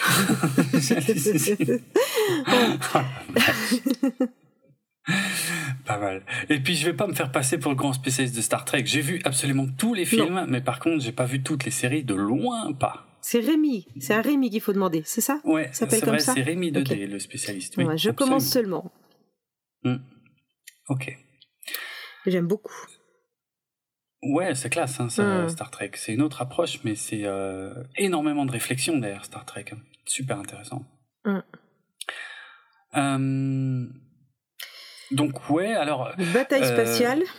Non, oui, on a une bataille. Bah, ça, oui, bon, je l'ai dit, voilà, la bataille spatiale, euh, Starbucks se crash. Il, a quand même un mot pour Cassiopée et Athéna qu'on ne voit pas, mais au moins ça, ça crée un lien avec la série d'origine. Alors il y a des choses. Alors c'est vraiment cet épisode, c'est le Starbucks show. Hein, hein c'est euh, parce que c'est seul au monde, hein, tu vois. C'est vraiment le film seul au monde avec Tom Hanks. Il est tout seul sur une planète déserte, donc forcément il parle. Il parle beaucoup. Alors au début c'est beaucoup en voix off, mais enfin euh, c'est il y en a que pour Starbucks dans cet épisode. Donc, euh, enfin, je l'ai pas dit clairement, mais c'est Dirk Benedict, hein, le vrai acteur, qui, qui reprend le rôle de Starbuck. Et donc, euh, il, décide de nommer la planète Starbuck. Il décide d'en être le président euh, et il décide de bah, de rafistoler un, un Silon parce qu'il trouve en fait un vaisseau Silon écrasé et, et il décide d'essayer d'en réveiller un pour avoir de la compagnie. Ouais, parce qu'il y en a trois. Voilà, il y en a trois, donc à partir des trois, il arrive à en refaire un euh, qui fonctionne. Et là, j'ai un aveu à faire. La première fois que j'ai vu cet épisode, j'ai pas aimé. Ah? J'ai trouvé complètement idiot. Ouais, ouais. Euh, j'ai révisé, j'ai largement révisé mon, mon, avis avec le temps, mais euh, il y a un détail du scénario qui me pose un gros problème et qui, qui, qui est un type de scénario que je n'aime pas. C'est le fait de raisonner un robot. Un robot qui est programmé pour accomplir une tâche. Tu vois? Parce qu'il le fait, en fait. Il réveille le Silon. Et après, il a des longues discussions avec lui pour lui dire, mais tu comprends, on est tous les deux ici, alors que euh, si tu me tues, euh, machin, et en fait. Et moi, je. C'est plus que ça. Il lui explique euh, que ces règles qu'il a appris ne fonctionnent que quand lui, il est dans sa communauté de robots et quand Starbuck est dans sa communauté d'humains. Or là, les règles là ne valent plus puisqu'ils sont tous les deux sortis de leur euh, de leur zone et ils sont tous les deux échoués et survivants dans une planète déserte. Donc mm. si tu veux, oui, il essaye de le raisonner, mais en même temps, il lui il le met devant une bah devant une équation, c'est un robot, donc il, il, s'il avait le programme de déduire des choses, peut-être qu'il aurait le programme qui lui dirait ah ben ah ben oui en fait l'équation, euh, je peux pas la, résoudre comme ça. Hmm. Disons, sur le fond, je suis entièrement d'accord. La logique de Starbucks se tient. Vraiment, j'ai pas de problème avec ça. Mais moi, ce qui me pose problème, c'est que quand, euh, quand tu t'adresses à un, robot qui est programmé pour une fonction de base, c'est-à-dire tuer des humains, pour moi, ça n'a aucun sens. Tu ne peux pas raisonner un programme qui est qui n'existe que pour accomplir une seule tâche, en fait pour moi, c'est c'est contradictoire. Tu vois, hmm. c'est vraiment deux notions différentes, ça marche pas. Mais après, et oui, on est obligé de l'accepter ici. Mais j'ai eu le même problème avec d'autres euh, d'autres œuvres qui, qui, qui faisaient des, des histoires du même genre, et j'ai eu le même rejet. Hein.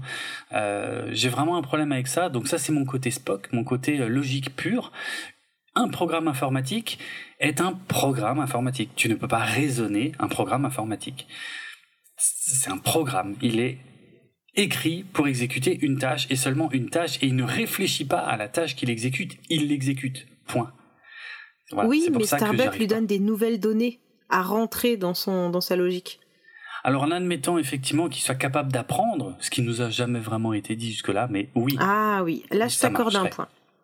C'est ça en fait mon problème, c'est qu'on nous a jamais présenté les, les centurions Silon comme étant capables d'apprendre quoi que ce soit. Ce ne sont pas des intelligences artificielles, ce sont juste des programmes de base. Et c'est là que se situe la différence pour moi. Si c'était établi que ce sont des intelligences artificielles, là je veux bien croire qu'il est capable d'entendre la logique de Starbuck.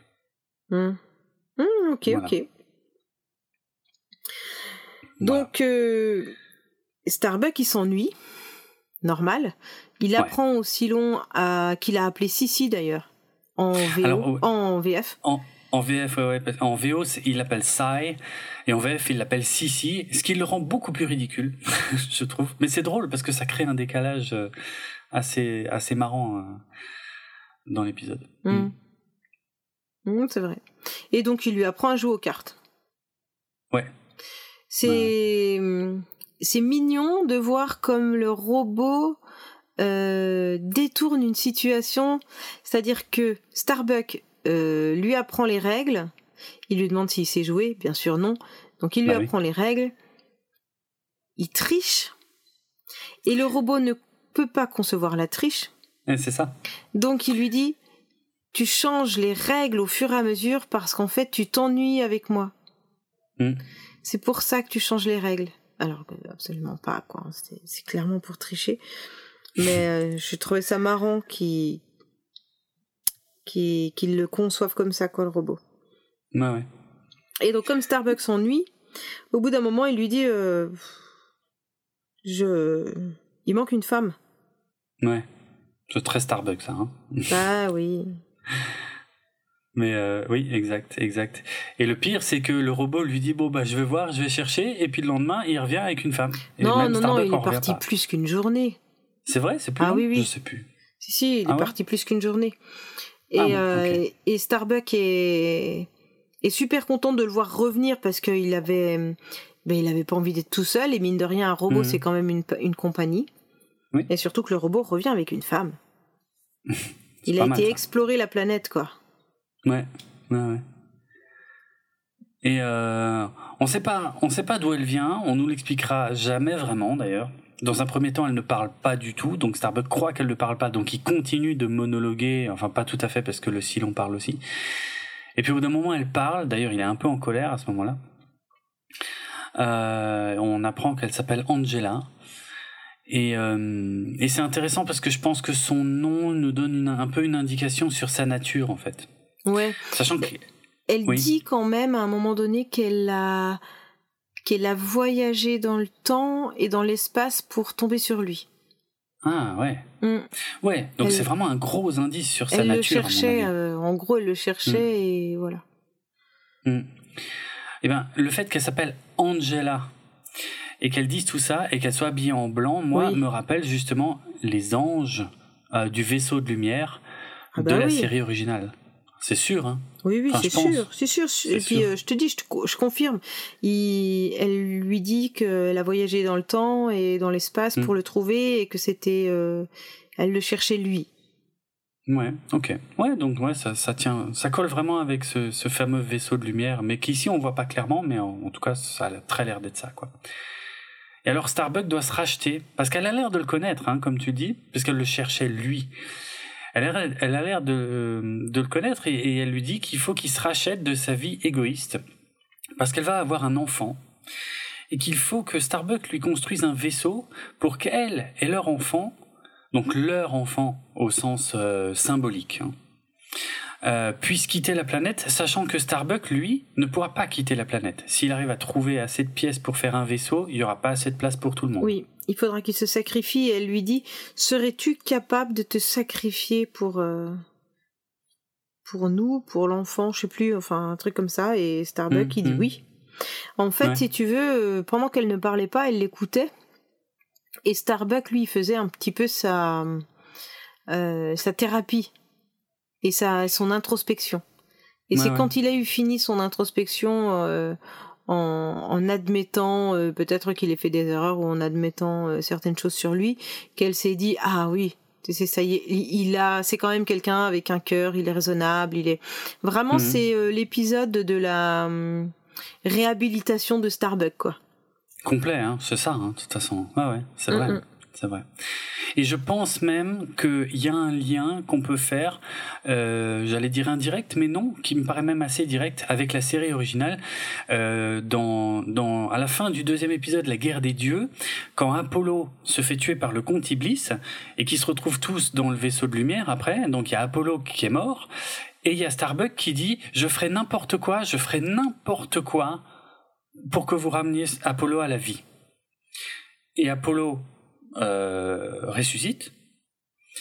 Et moi, je, enfin, je trouve qu'on pourrait le comprendre comme une suite à ça, où les, les, les êtres du vaisseau de lumière, donc des anges, hein, d'où le, lien avec le nom Angela de la fille, euh, que ces anges, eh bien, aient choisi ce jour-là pour venir récupérer leur dû, en fait, parce que Starbuck leur a promis qu'il ferait n'importe quoi mmh. pour eux un jour. Tu vois, on peut, on peut créer une continuité entre ces deux épisodes. Ouais, c'est pas faux. Mmh. Ouais, c'est vrai, c'est vrai, j'avais pas pensé du tout à ça. Et euh... bah, il, y a il, y a, vraiment une question de oui de racheter ses péchés aussi, hein, qui est très euh, qui est très biblique pour le coup. Hein. Bon, c'est un épisode écrit par Glenn Larson, donc c'est pas du tout surprenant. Mais la, la, notion de de rédemption elle est vraiment au cœur de l'épisode à fond, quoi.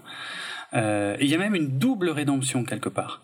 Parce qu'il y, a la, il y a la rédemption de Starbuck qui va construire ce vaisseau qui va permettre à euh, Angela de, de s'en aller avec le bébé que, que, que Starbuck a juste eu le temps de voir euh, et puis après il, il part parce qu'en plus il y a des silons qui arrivent. Et justement, quand il y a trois silons qui se posent et qui cherchent Starbuck, eh bien, il y a Sissi qui va lui aussi avoir sa rédemption parce qu'il va lui aussi se sacrifier pour sauver la vie de Starbuck. Oui, il doit choisir. Ouais, ouais. Et on a une double rédemption euh, comme ça qui se finit par euh, bon qui se finit entre guillemets bien pour Starbuck mais pas bien pour Sissi euh, et les dernières paroles de Sissi à Starbuck c'est c'est de dire on n'était pas un humain et un silon on était deux amis oui c'est mignon c'est mignon. Bon, et encore une fois, la première fois que j'ai vu l'épisode, je me suis dit, c'est complètement con, c'est pas possible. Mais en fait, en fait, en vrai, il y a, un vrai beau message là derrière. Euh, et euh, j'ai fini par l'accepter et, par en voir la valeur. Et je trouve que c'est un épisode finalement qui marche super bien, quoi. Mm. Et, euh, et on, voit la femme euh, Angela qui réapparaît brièvement sur la planète, qui accorde le pardon. Donc là, encore une fois, on est vraiment euh, dans un contexte extrêmement religieux, qui accorde un pardon à Starbuck et qui disparaît. Et Starbuck ben, reste euh, seul sur la planète, mm -hmm. euh, a priori à tout jamais, on ne sait pas trop.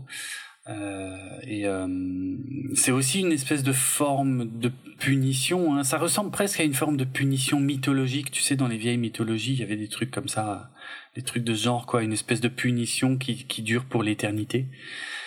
Et, euh, et, on apprend en fait que l'enfant, le fameux enfant qui a lui pu retrouver la flotte, eh ben c'est cet enfoiré de Dr Z en fait, tout ça pour ça. En fait, Starbuck a dû quitter la flotte pour pour que Dr Z puisse la rejoindre et la guider vers la Terre. Voilà. Mais moi je l'aime bien, hein, Dr Z. moi je l'aime pas. Je l'aime pas parce qu'il est au-dessus d'Adama. En fait, c'est juste pour ça. Hein. Oh la vache. Adama, je suis désolé. Adama, c'est c'est la tête du truc, c'est le, c'est le patriarche, mais dans le bon sens. Ouais, c'est le, patriarche, le patriarche qui cherche Dieu tout le temps. Bon, bah voilà, là, il l'a oh. en fait. Oh la vache, ça c'est dur.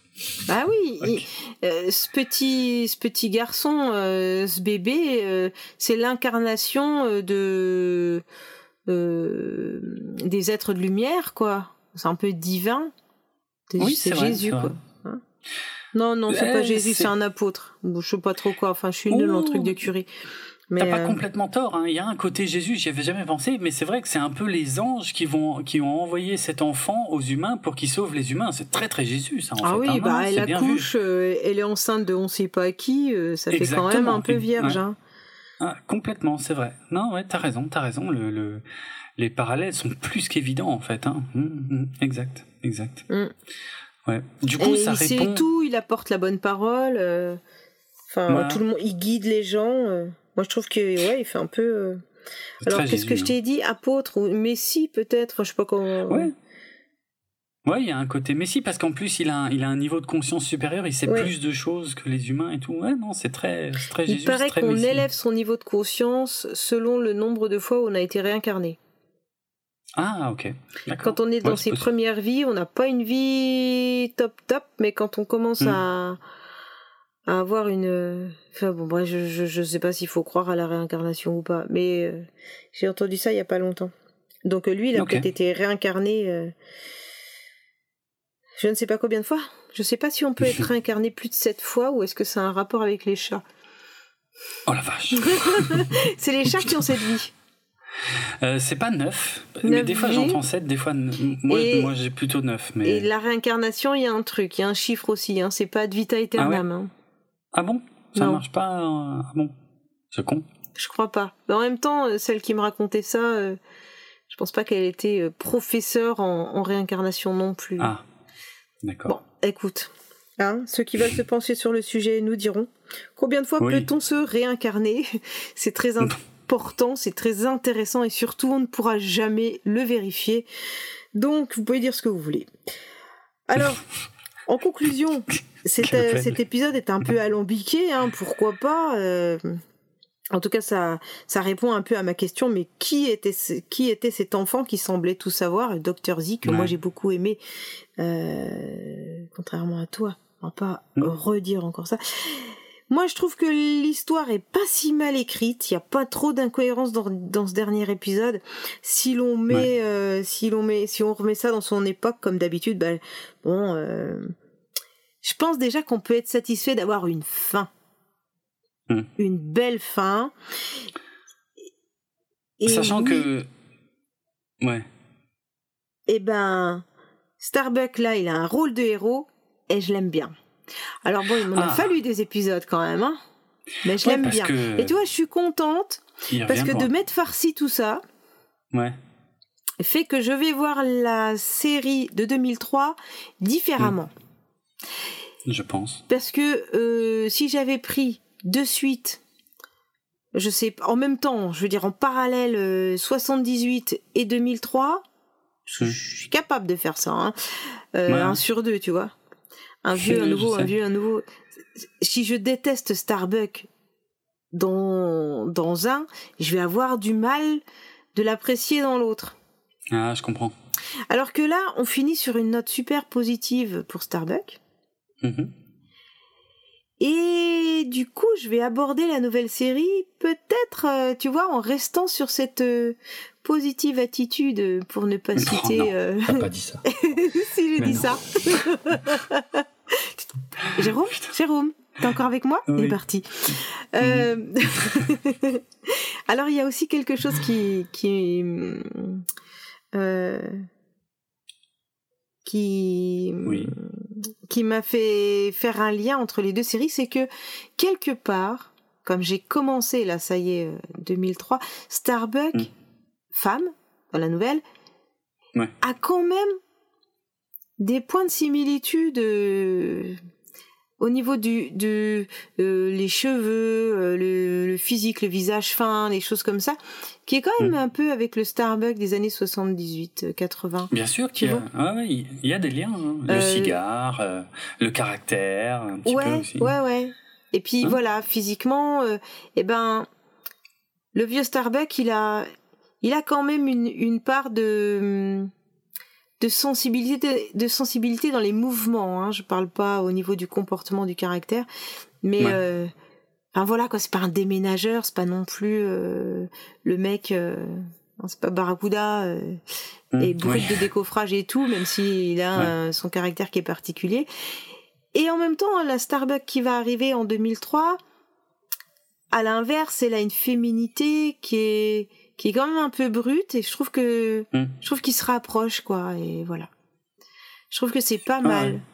Je j'en dirai plus dans les autres épisodes euh, où on attaquera hmm. la nouvelle euh, série, mais euh, et voilà les premières réflexions que j'ai et je te laisse la parole peut-être. D'accord. oui, bah, en tout cas concernant Starbucks, alors je suis, je suis, je suis content. je, suis heureux que. je suis euh, content. Oh, à chaque fois que je dis ça, putain. euh, je me fais avoir à chaque fois.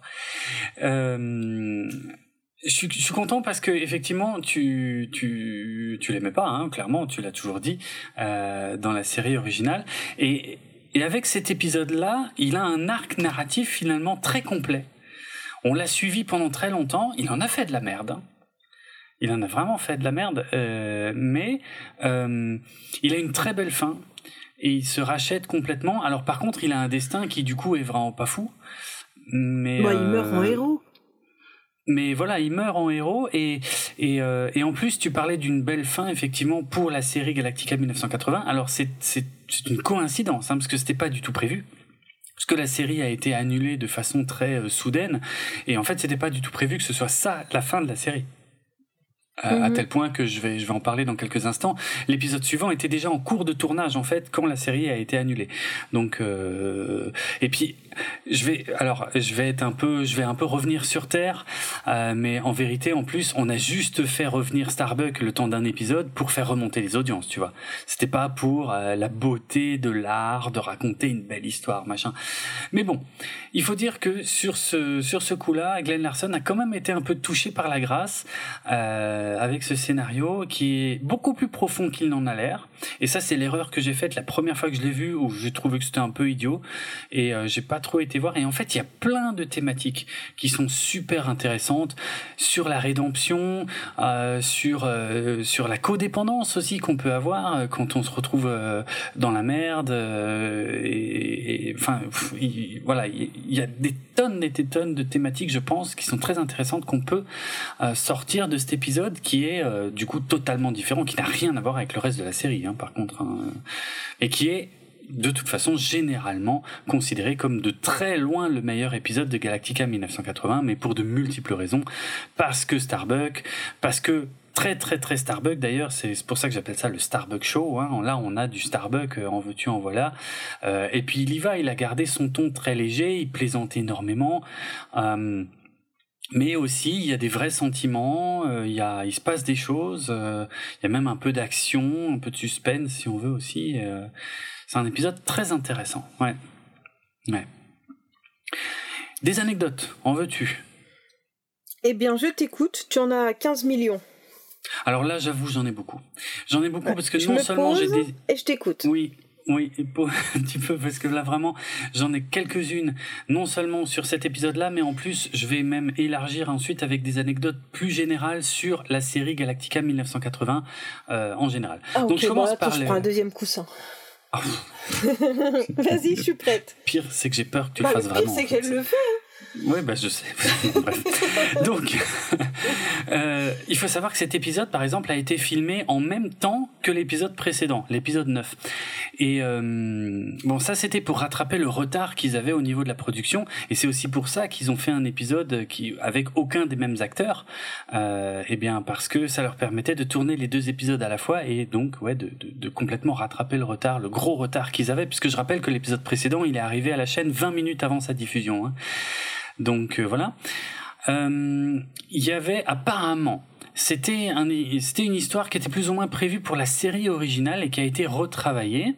Euh, ça devait être donc un épisode où Starbuck devait effectivement se cracher sur une planète où il devait rencontrer une femme normale et Boomer devait revenir le sauver à la fin.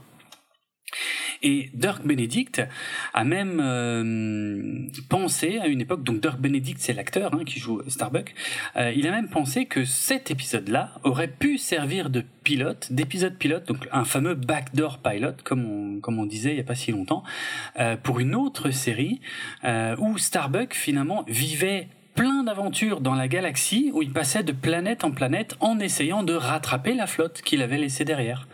Et c'est vrai que ça aurait été un, ça aurait été un super concept de série, hein, euh, je pense. Un peu western sur les bords, à mon avis. Euh, mais je vois très bien Starbuck. Euh, je vois très bien une, série entièrement centrée sur Starbuck. Alors. Encore une fois, la motivation c'était de retrouver la flotte. Si ça se trouve, il la retrouvait jamais, on s'en foutait. C'était juste un prétexte pour qu'il puisse croiser plein de gens et faire vivre plein d'aventures dans dans la galaxie. En tout cas, ça aurait pu être sympa. Il semblerait que ce soit le seul épisode où Glenn Larson s'est fait plaisir quand il l'a écrit. Eh ben, j'ai envie de dire que ça se sent. Euh, on a déjà parlé du film Silent Running, euh, donc euh, dont les agro-vaisseaux euh, sont tirés, puisque les agro-vaisseaux de la série Battlestar Galactica, en fait, c'était des plans qui étaient repris du film Silent Running. Tu te souviens, c'est le film avec le mec, le botaniste qui reste tout seul dans ses vaisseaux avec ses robots un peu bizarres où Oui, avait étudié, euh, voilà. Et ben. Il se trouve qu'il y a une scène qui est très très similaire dans Silent Running où justement le, le gars qui reste avec ses robots, il joue aux cartes avec ses robots et il triche aux cartes avec euh, avec les robots euh, avec qui il est tout seul. Donc voilà, c'est- rigolo parce que voilà, il y a, il y a une vraie similarité. Il paraît qu'il faisait hyper froid sur le tournage de cet épisode là, le retour de Starbuck. Euh, il y a un moment, il y a une scène où on voit l'actrice qui sort dehors. euh, il y a le soleil qui est en train de se coucher, et donc elle, elle a une tenue hyper légère, hein, toute blanche, toute fine. Et Starbuck, lui, il a quand même un, un truc un peu plus épais, la, la, la tenue de pilote de Viper. Il paraît qu'il faisait moins 1 degré pour le tournage de la scène là. Donc il devait, il devait tourner la scène hyper vite parce que l'actrice grelottait, mais littéralement quoi, Euh, parce qu'elle avait quasiment rien sur le dos. Euh, le Silon, dans cet épisode, il est joué par un acteur qui s'appelle Rex Cutter et qui, qui était déjà apparu, donc le mec il mesure euh, plus de 2 mètres, hein. Il était déjà apparu dans plusieurs autres épisodes de Battlestar Galactica, puisque par exemple c'était lui qui jouait dans un des tout premiers épisodes de la série originale, celui où Apollo tombait sur une planète un peu western justement, où il y avait un Silon, un seul Silon détraqué, et à la fin il l'affrontait euh, en duel dans la rue, euh, en pur western quoi. Et ben c'était le même acteur qui jouait le Silon.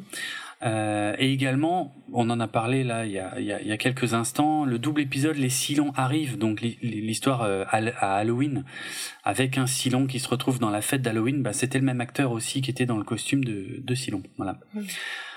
Euh, c'est Glenn Larson qui a appelé personnellement Dirk Benedict, donc l'interprète de Starbuck, pour le faire revenir, parce que je rappelle que à la base, euh, il- il- c'est lui qui devait être réembauché hein, pour reprendre le rôle euh, euh, dans la série elle-même, et puis il avait complètement refusé puisqu'il trouvait que ça avait l'air bidon. Euh, donc Glenn Larson a quand même réussi à le convaincre de revenir pour un épisode. Et il l'a fait, il est revenu.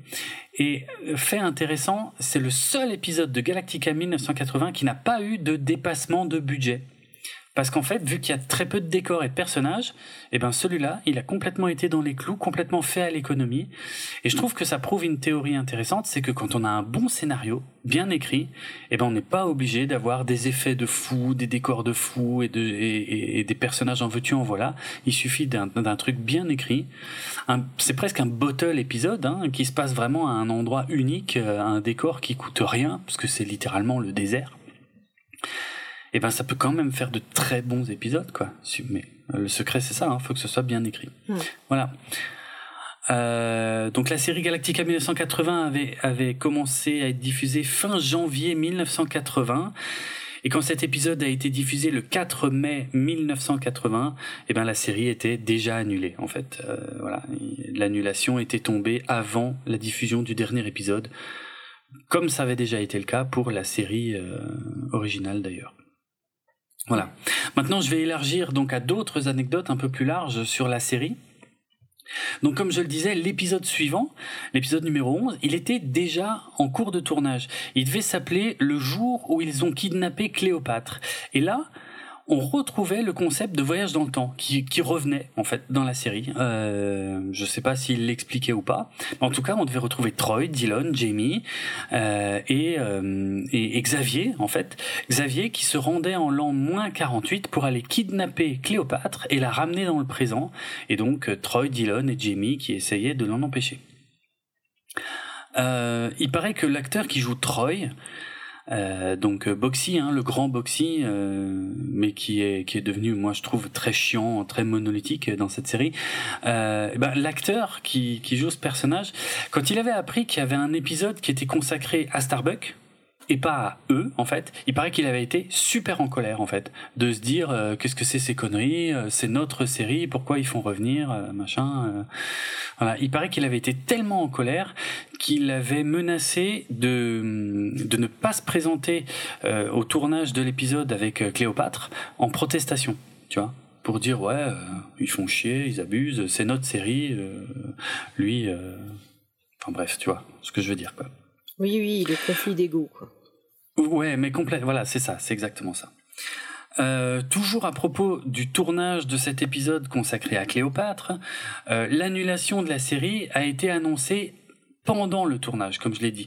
Mais alors, mais même à un moment extrêmement précis en fait, parce que Robin Douglas, donc l'actrice qui joue Jamie, elle était en train de tourner une scène pour cet épisode-là avec Cléopâtre. Mais il y avait un dialogue qu'elle n'arrivait pas à dire en fait. Elle accrochait constamment sur son dialogue et il fallait refaire la scène encore, encore, encore, encore, encore. Et c'est pendant qu'elle est en train de ramer sur son dialogue et de refaire les scènes que quelqu'un débarque sur le tournage et annonce que la série est annulée. Et que tout le monde s'arrête. Et en fait, l'actrice, elle a cru que c'était à cause d'elle parce qu'elle était en train de merder complètement sa scène. Et il paraît qu'elle a fondu en larmes et qu'ils ont, eu un mal fou à, la faire s'arrêter de pleurer parce qu'elle était persuadée que c'est elle qui avait tout foutu en l'air et qui avait, euh, causé l'arrêt de la série. Euh, d'une manière générale, tous les acteurs de la série se sont plaints de la pauvreté des scénarios. Euh, puisqu'on va bientôt parler de la série réimaginée, ben Ronald D. Moore, le fameux Ronald D. Moore, le créateur de la série réimaginée, le principal en tout cas euh, créateur de la série réimaginée, euh, a déclaré qu'il se souvenait avoir regardé Galactica 1980 quand il était euh, jeune et qu'il avait détesté. voilà, ça c'est vraiment pour l'anecdote. je reviens à l'acteur qui joue Troy, alias Grand Boxy. Mm-hmm. Eh ben, il paraît que c'était un peu un enfoiré en fait, ce mec. C'était un peu un enfoiré parce qu'il aimait pas beaucoup l'actrice euh, Robin Douglas euh, qui jouait euh, Jamie.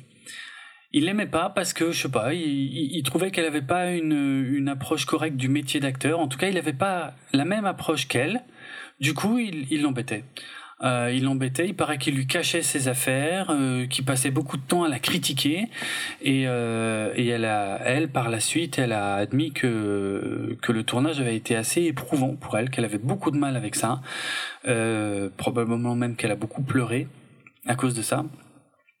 Et euh, parce qu'elle, elle était vraiment à fond, elle faisait vraiment de son mieux, et puis elle n'était pas mauvaise, hein, c'est vraiment les scripts hein, qui étaient atroces. Et d'ailleurs, à choisir, moi je trouve que lui est largement un plus mauvais acteur qu'elle.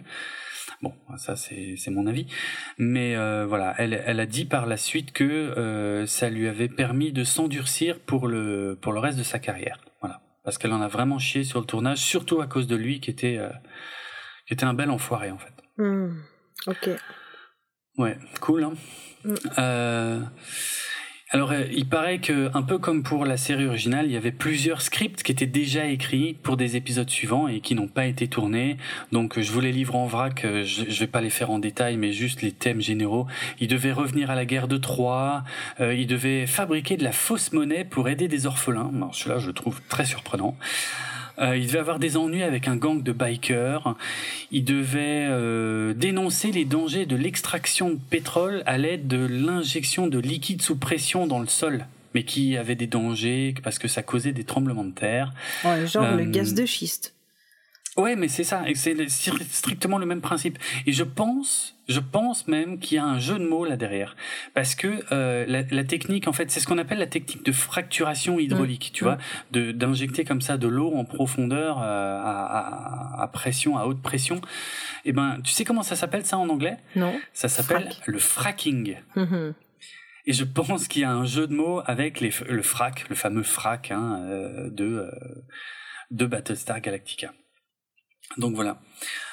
Euh... Ah oui, il y a eu des comics. Alors, il y a eu un seul. Il y, a, quasiment aucun produit dérivé de Galactica 1981. Quasiment rien.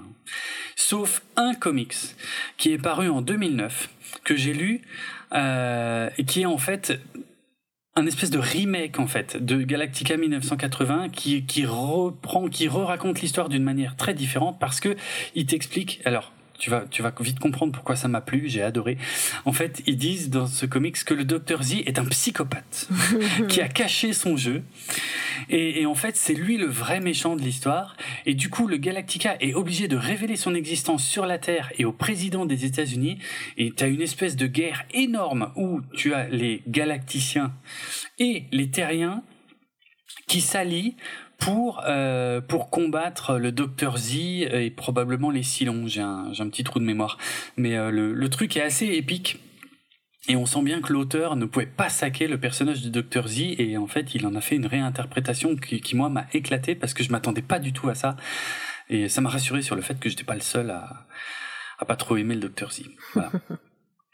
Et dernière anecdote, euh, qui est plutôt un chiffre euh, qu'une anecdote, c'est que après l'annulation de Galactica 1980, il n'y a plus eu un seul nouvel épisode de Battlestar Galactica à la télévision américaine pendant 23 ans. Donc 23 ans qui nous mèneront évidemment euh, à la série de 2003. Mais, Eh ben. mais voilà, Galactica 1980 a quand même fait beaucoup de mal euh, à la franchise. Euh, comme je l'ai déjà dit aussi dans l'épisode précédent, il n'y a même pas eu de rediffusion à la télévision américaine pendant 16 ans. La première rediffusion a eu lieu au bout de 16 ans, tellement c'était mauvais et tellement personne voulait en entendre parler. quoi. C'est assez impressionnant. Tu m'étonnes. Voilà. Voilà, voilà pour les anecdotes. Eh bien, c'était voilà un bel épisode 10. Vraiment, euh, la conclusion de cette euh, série des années 80, c'est regardez l'épisode 1, vous faites pas chier avec le milieu et regardez la fin. Oui, mais on peut pas dire ça euh, parce qu'il faut regarder tout. Non, non, eh ben, pas dans ce cas. Ah, Franchement, parce que je ah sais non, que t'es je un puriste.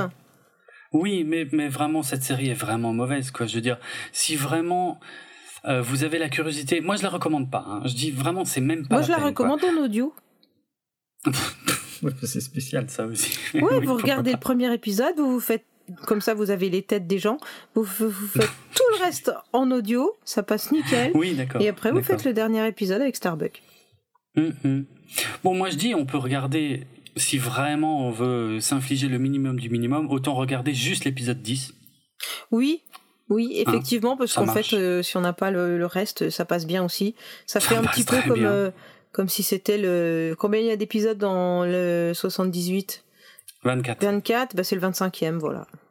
Ouais, exactement. Franchement, ça, ça ouais, peut t'as raison. T'as raison, c'est une bonne idée. Mm, mm. Mais sinon, si vraiment vous voulez voir un petit peu à quoi ressemble Galactica 1980, bah regardez le triple épisode pilote avec les voyages dans le temps parce que c'est le moins pire en fait.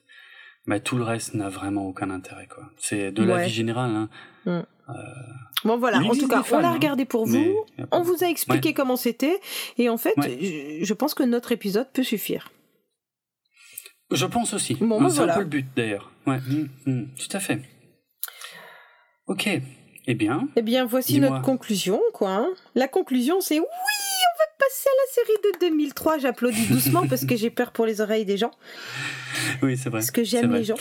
Euh, Mm. J'aime les gens. Toi, t'aimes pas les gens? C'est gentil. Si, si, non, mais c'est- très gentil de leur dire. Hmm c'est cool. On n'a pas de. Dis-moi, on n'a pas fait de questions. On n'a pas fait de questions. Non. Non, on Ça avait dit qu'on méritait faisait pas pas des questions.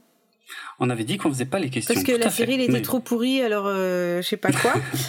Et donc, il n'y a pas de questions. Mais si tu veux, je peux te poser des questions comme ça. Pouf, euh, je, je, je réfléchis là et je te Je sors me des méfie. questions. Bon, tu, tu peux toujours. Ouais, allez. Allez, on, on essaye les questions euh, à l'arrache. Question Je- ultra facile, c'est la Mhm. question fastoche. Attention, c'est parti. Comment s'appelle la planète sur laquelle Starbuck échoue? Oh, putain, excellent. D'accord. Bon, c'est bien, on l'a dit avant. hein. Ah, C'est- C'est la question facile. c'est vrai, c'est vrai. Ah oui, c'est vrai qu'il y a Question plusieurs niveaux. fastoche. Eh bien, c'est la planète Starbuck. je Très bien. Merci. Question numéro 2. Oui. Combien y a-t-il de soleils sur cette planète? Excellent. Il y en a trois. Je les ai vus. Ok, je te fais confiance. Moi j'aurais J'ai dit deux, noté le détail. mais Comment ça, j'aurais dit deux Mais qu'est-ce que ça veut dire Mais non, sûr, il y en a trois. mais je comprends pas. Mais t'as Oh, préparé bah. la question ou pas? Bah non, non, a priori non, mais... je- J'aime bien te mettre le doute. Mais j'ai pas, mais j'ai aucun doute. Il y a trois, ok, il y a trois soleils. Non, bah, il y en a trois, aucun doute. sûr. Mais ce qui, ce qui me fascine, c'est que tu me poses la question sans avoir la réponse. Mais c'est vrai, on avait déjà fait ça en fait à l'épisode précédent, mais je m'y fais pas. Je- ok. Bah au moins, je, je peux pas tricher. Ah, bah, oui, c'est intéressant comme concept. Mais si moi je le faisais, enfin bref, bon, on verra. Euh, Tu n'es pas moi. Oui, comme ça. Oui. Question difficile. Ouais. Comment s'appelle le produit toxique qui pollue l'eau? Ah la vache. J'en sais rien du tout.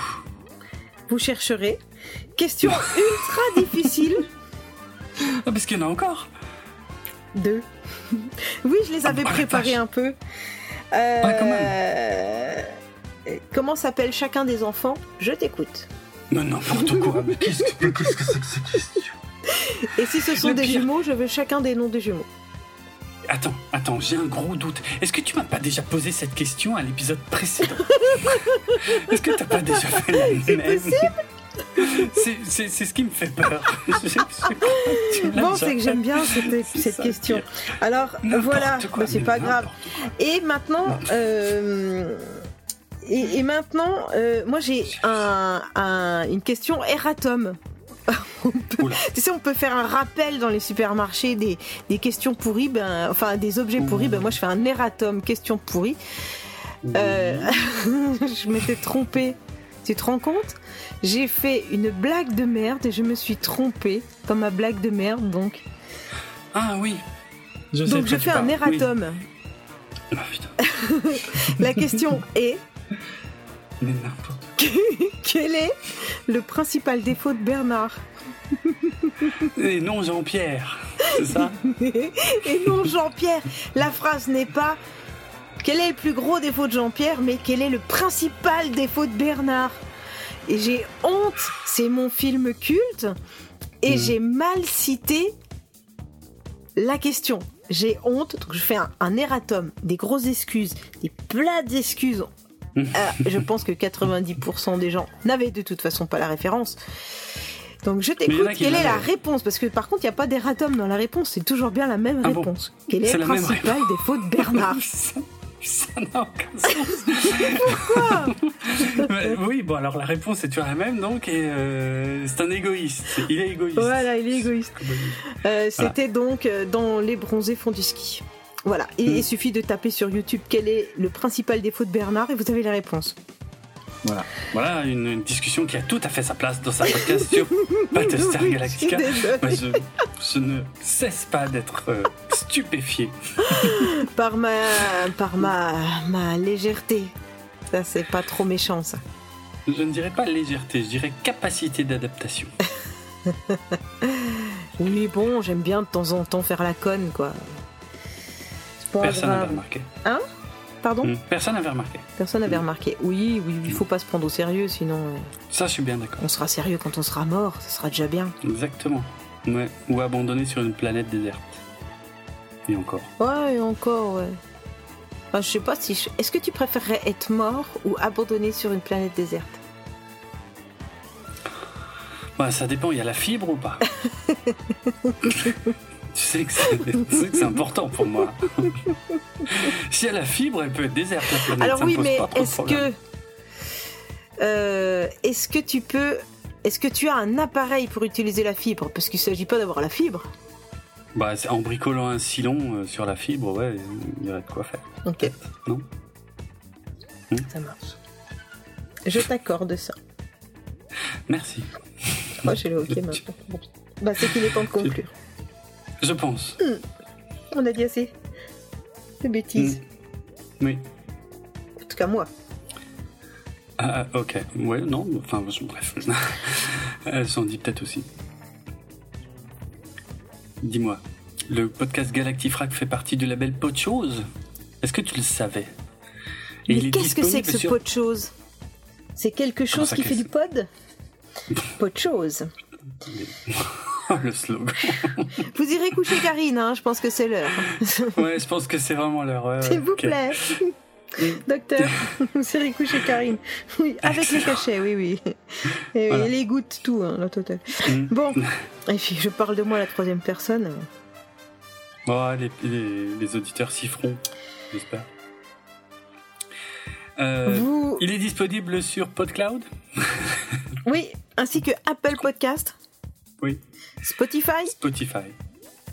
De nombreuses applications iOS et Android. C'est ouf. truc de malade. Ouais. Retrouvez les notes de l'émission sur galactifrac.lepodcast.fr et suivez-nous sur Twitter, Facebook et Instagram où on est suivi par le fils de Glenn Larson pour du contenu supplémentaire en lien avec cet épisode. Ouais, je me la pète un peu parce que ça, j'en suis un peu fier, même si je ne l'ai pas vu venir. J'ai une chanson qui commence par Arrête de te la péter, arrête de te la péter. Mais je le ferai pas. oui, tu, tu, viens de le faire en fait. Euh, toi sur, sur Twitter, je vais y arriver. Toi sur Twitter, c'est Kikrine, ça s'écrit K-I-K-R-I-N-E. Waouh, ouais. Et toi sur Twitter, hmm. c'est Draven Hard Rock. D Draven Hard Rock, quoi. ah merci. Oh, Et sinon, c'est euh, Galactifrac. Oui, le compte principal c'est Galactifrac.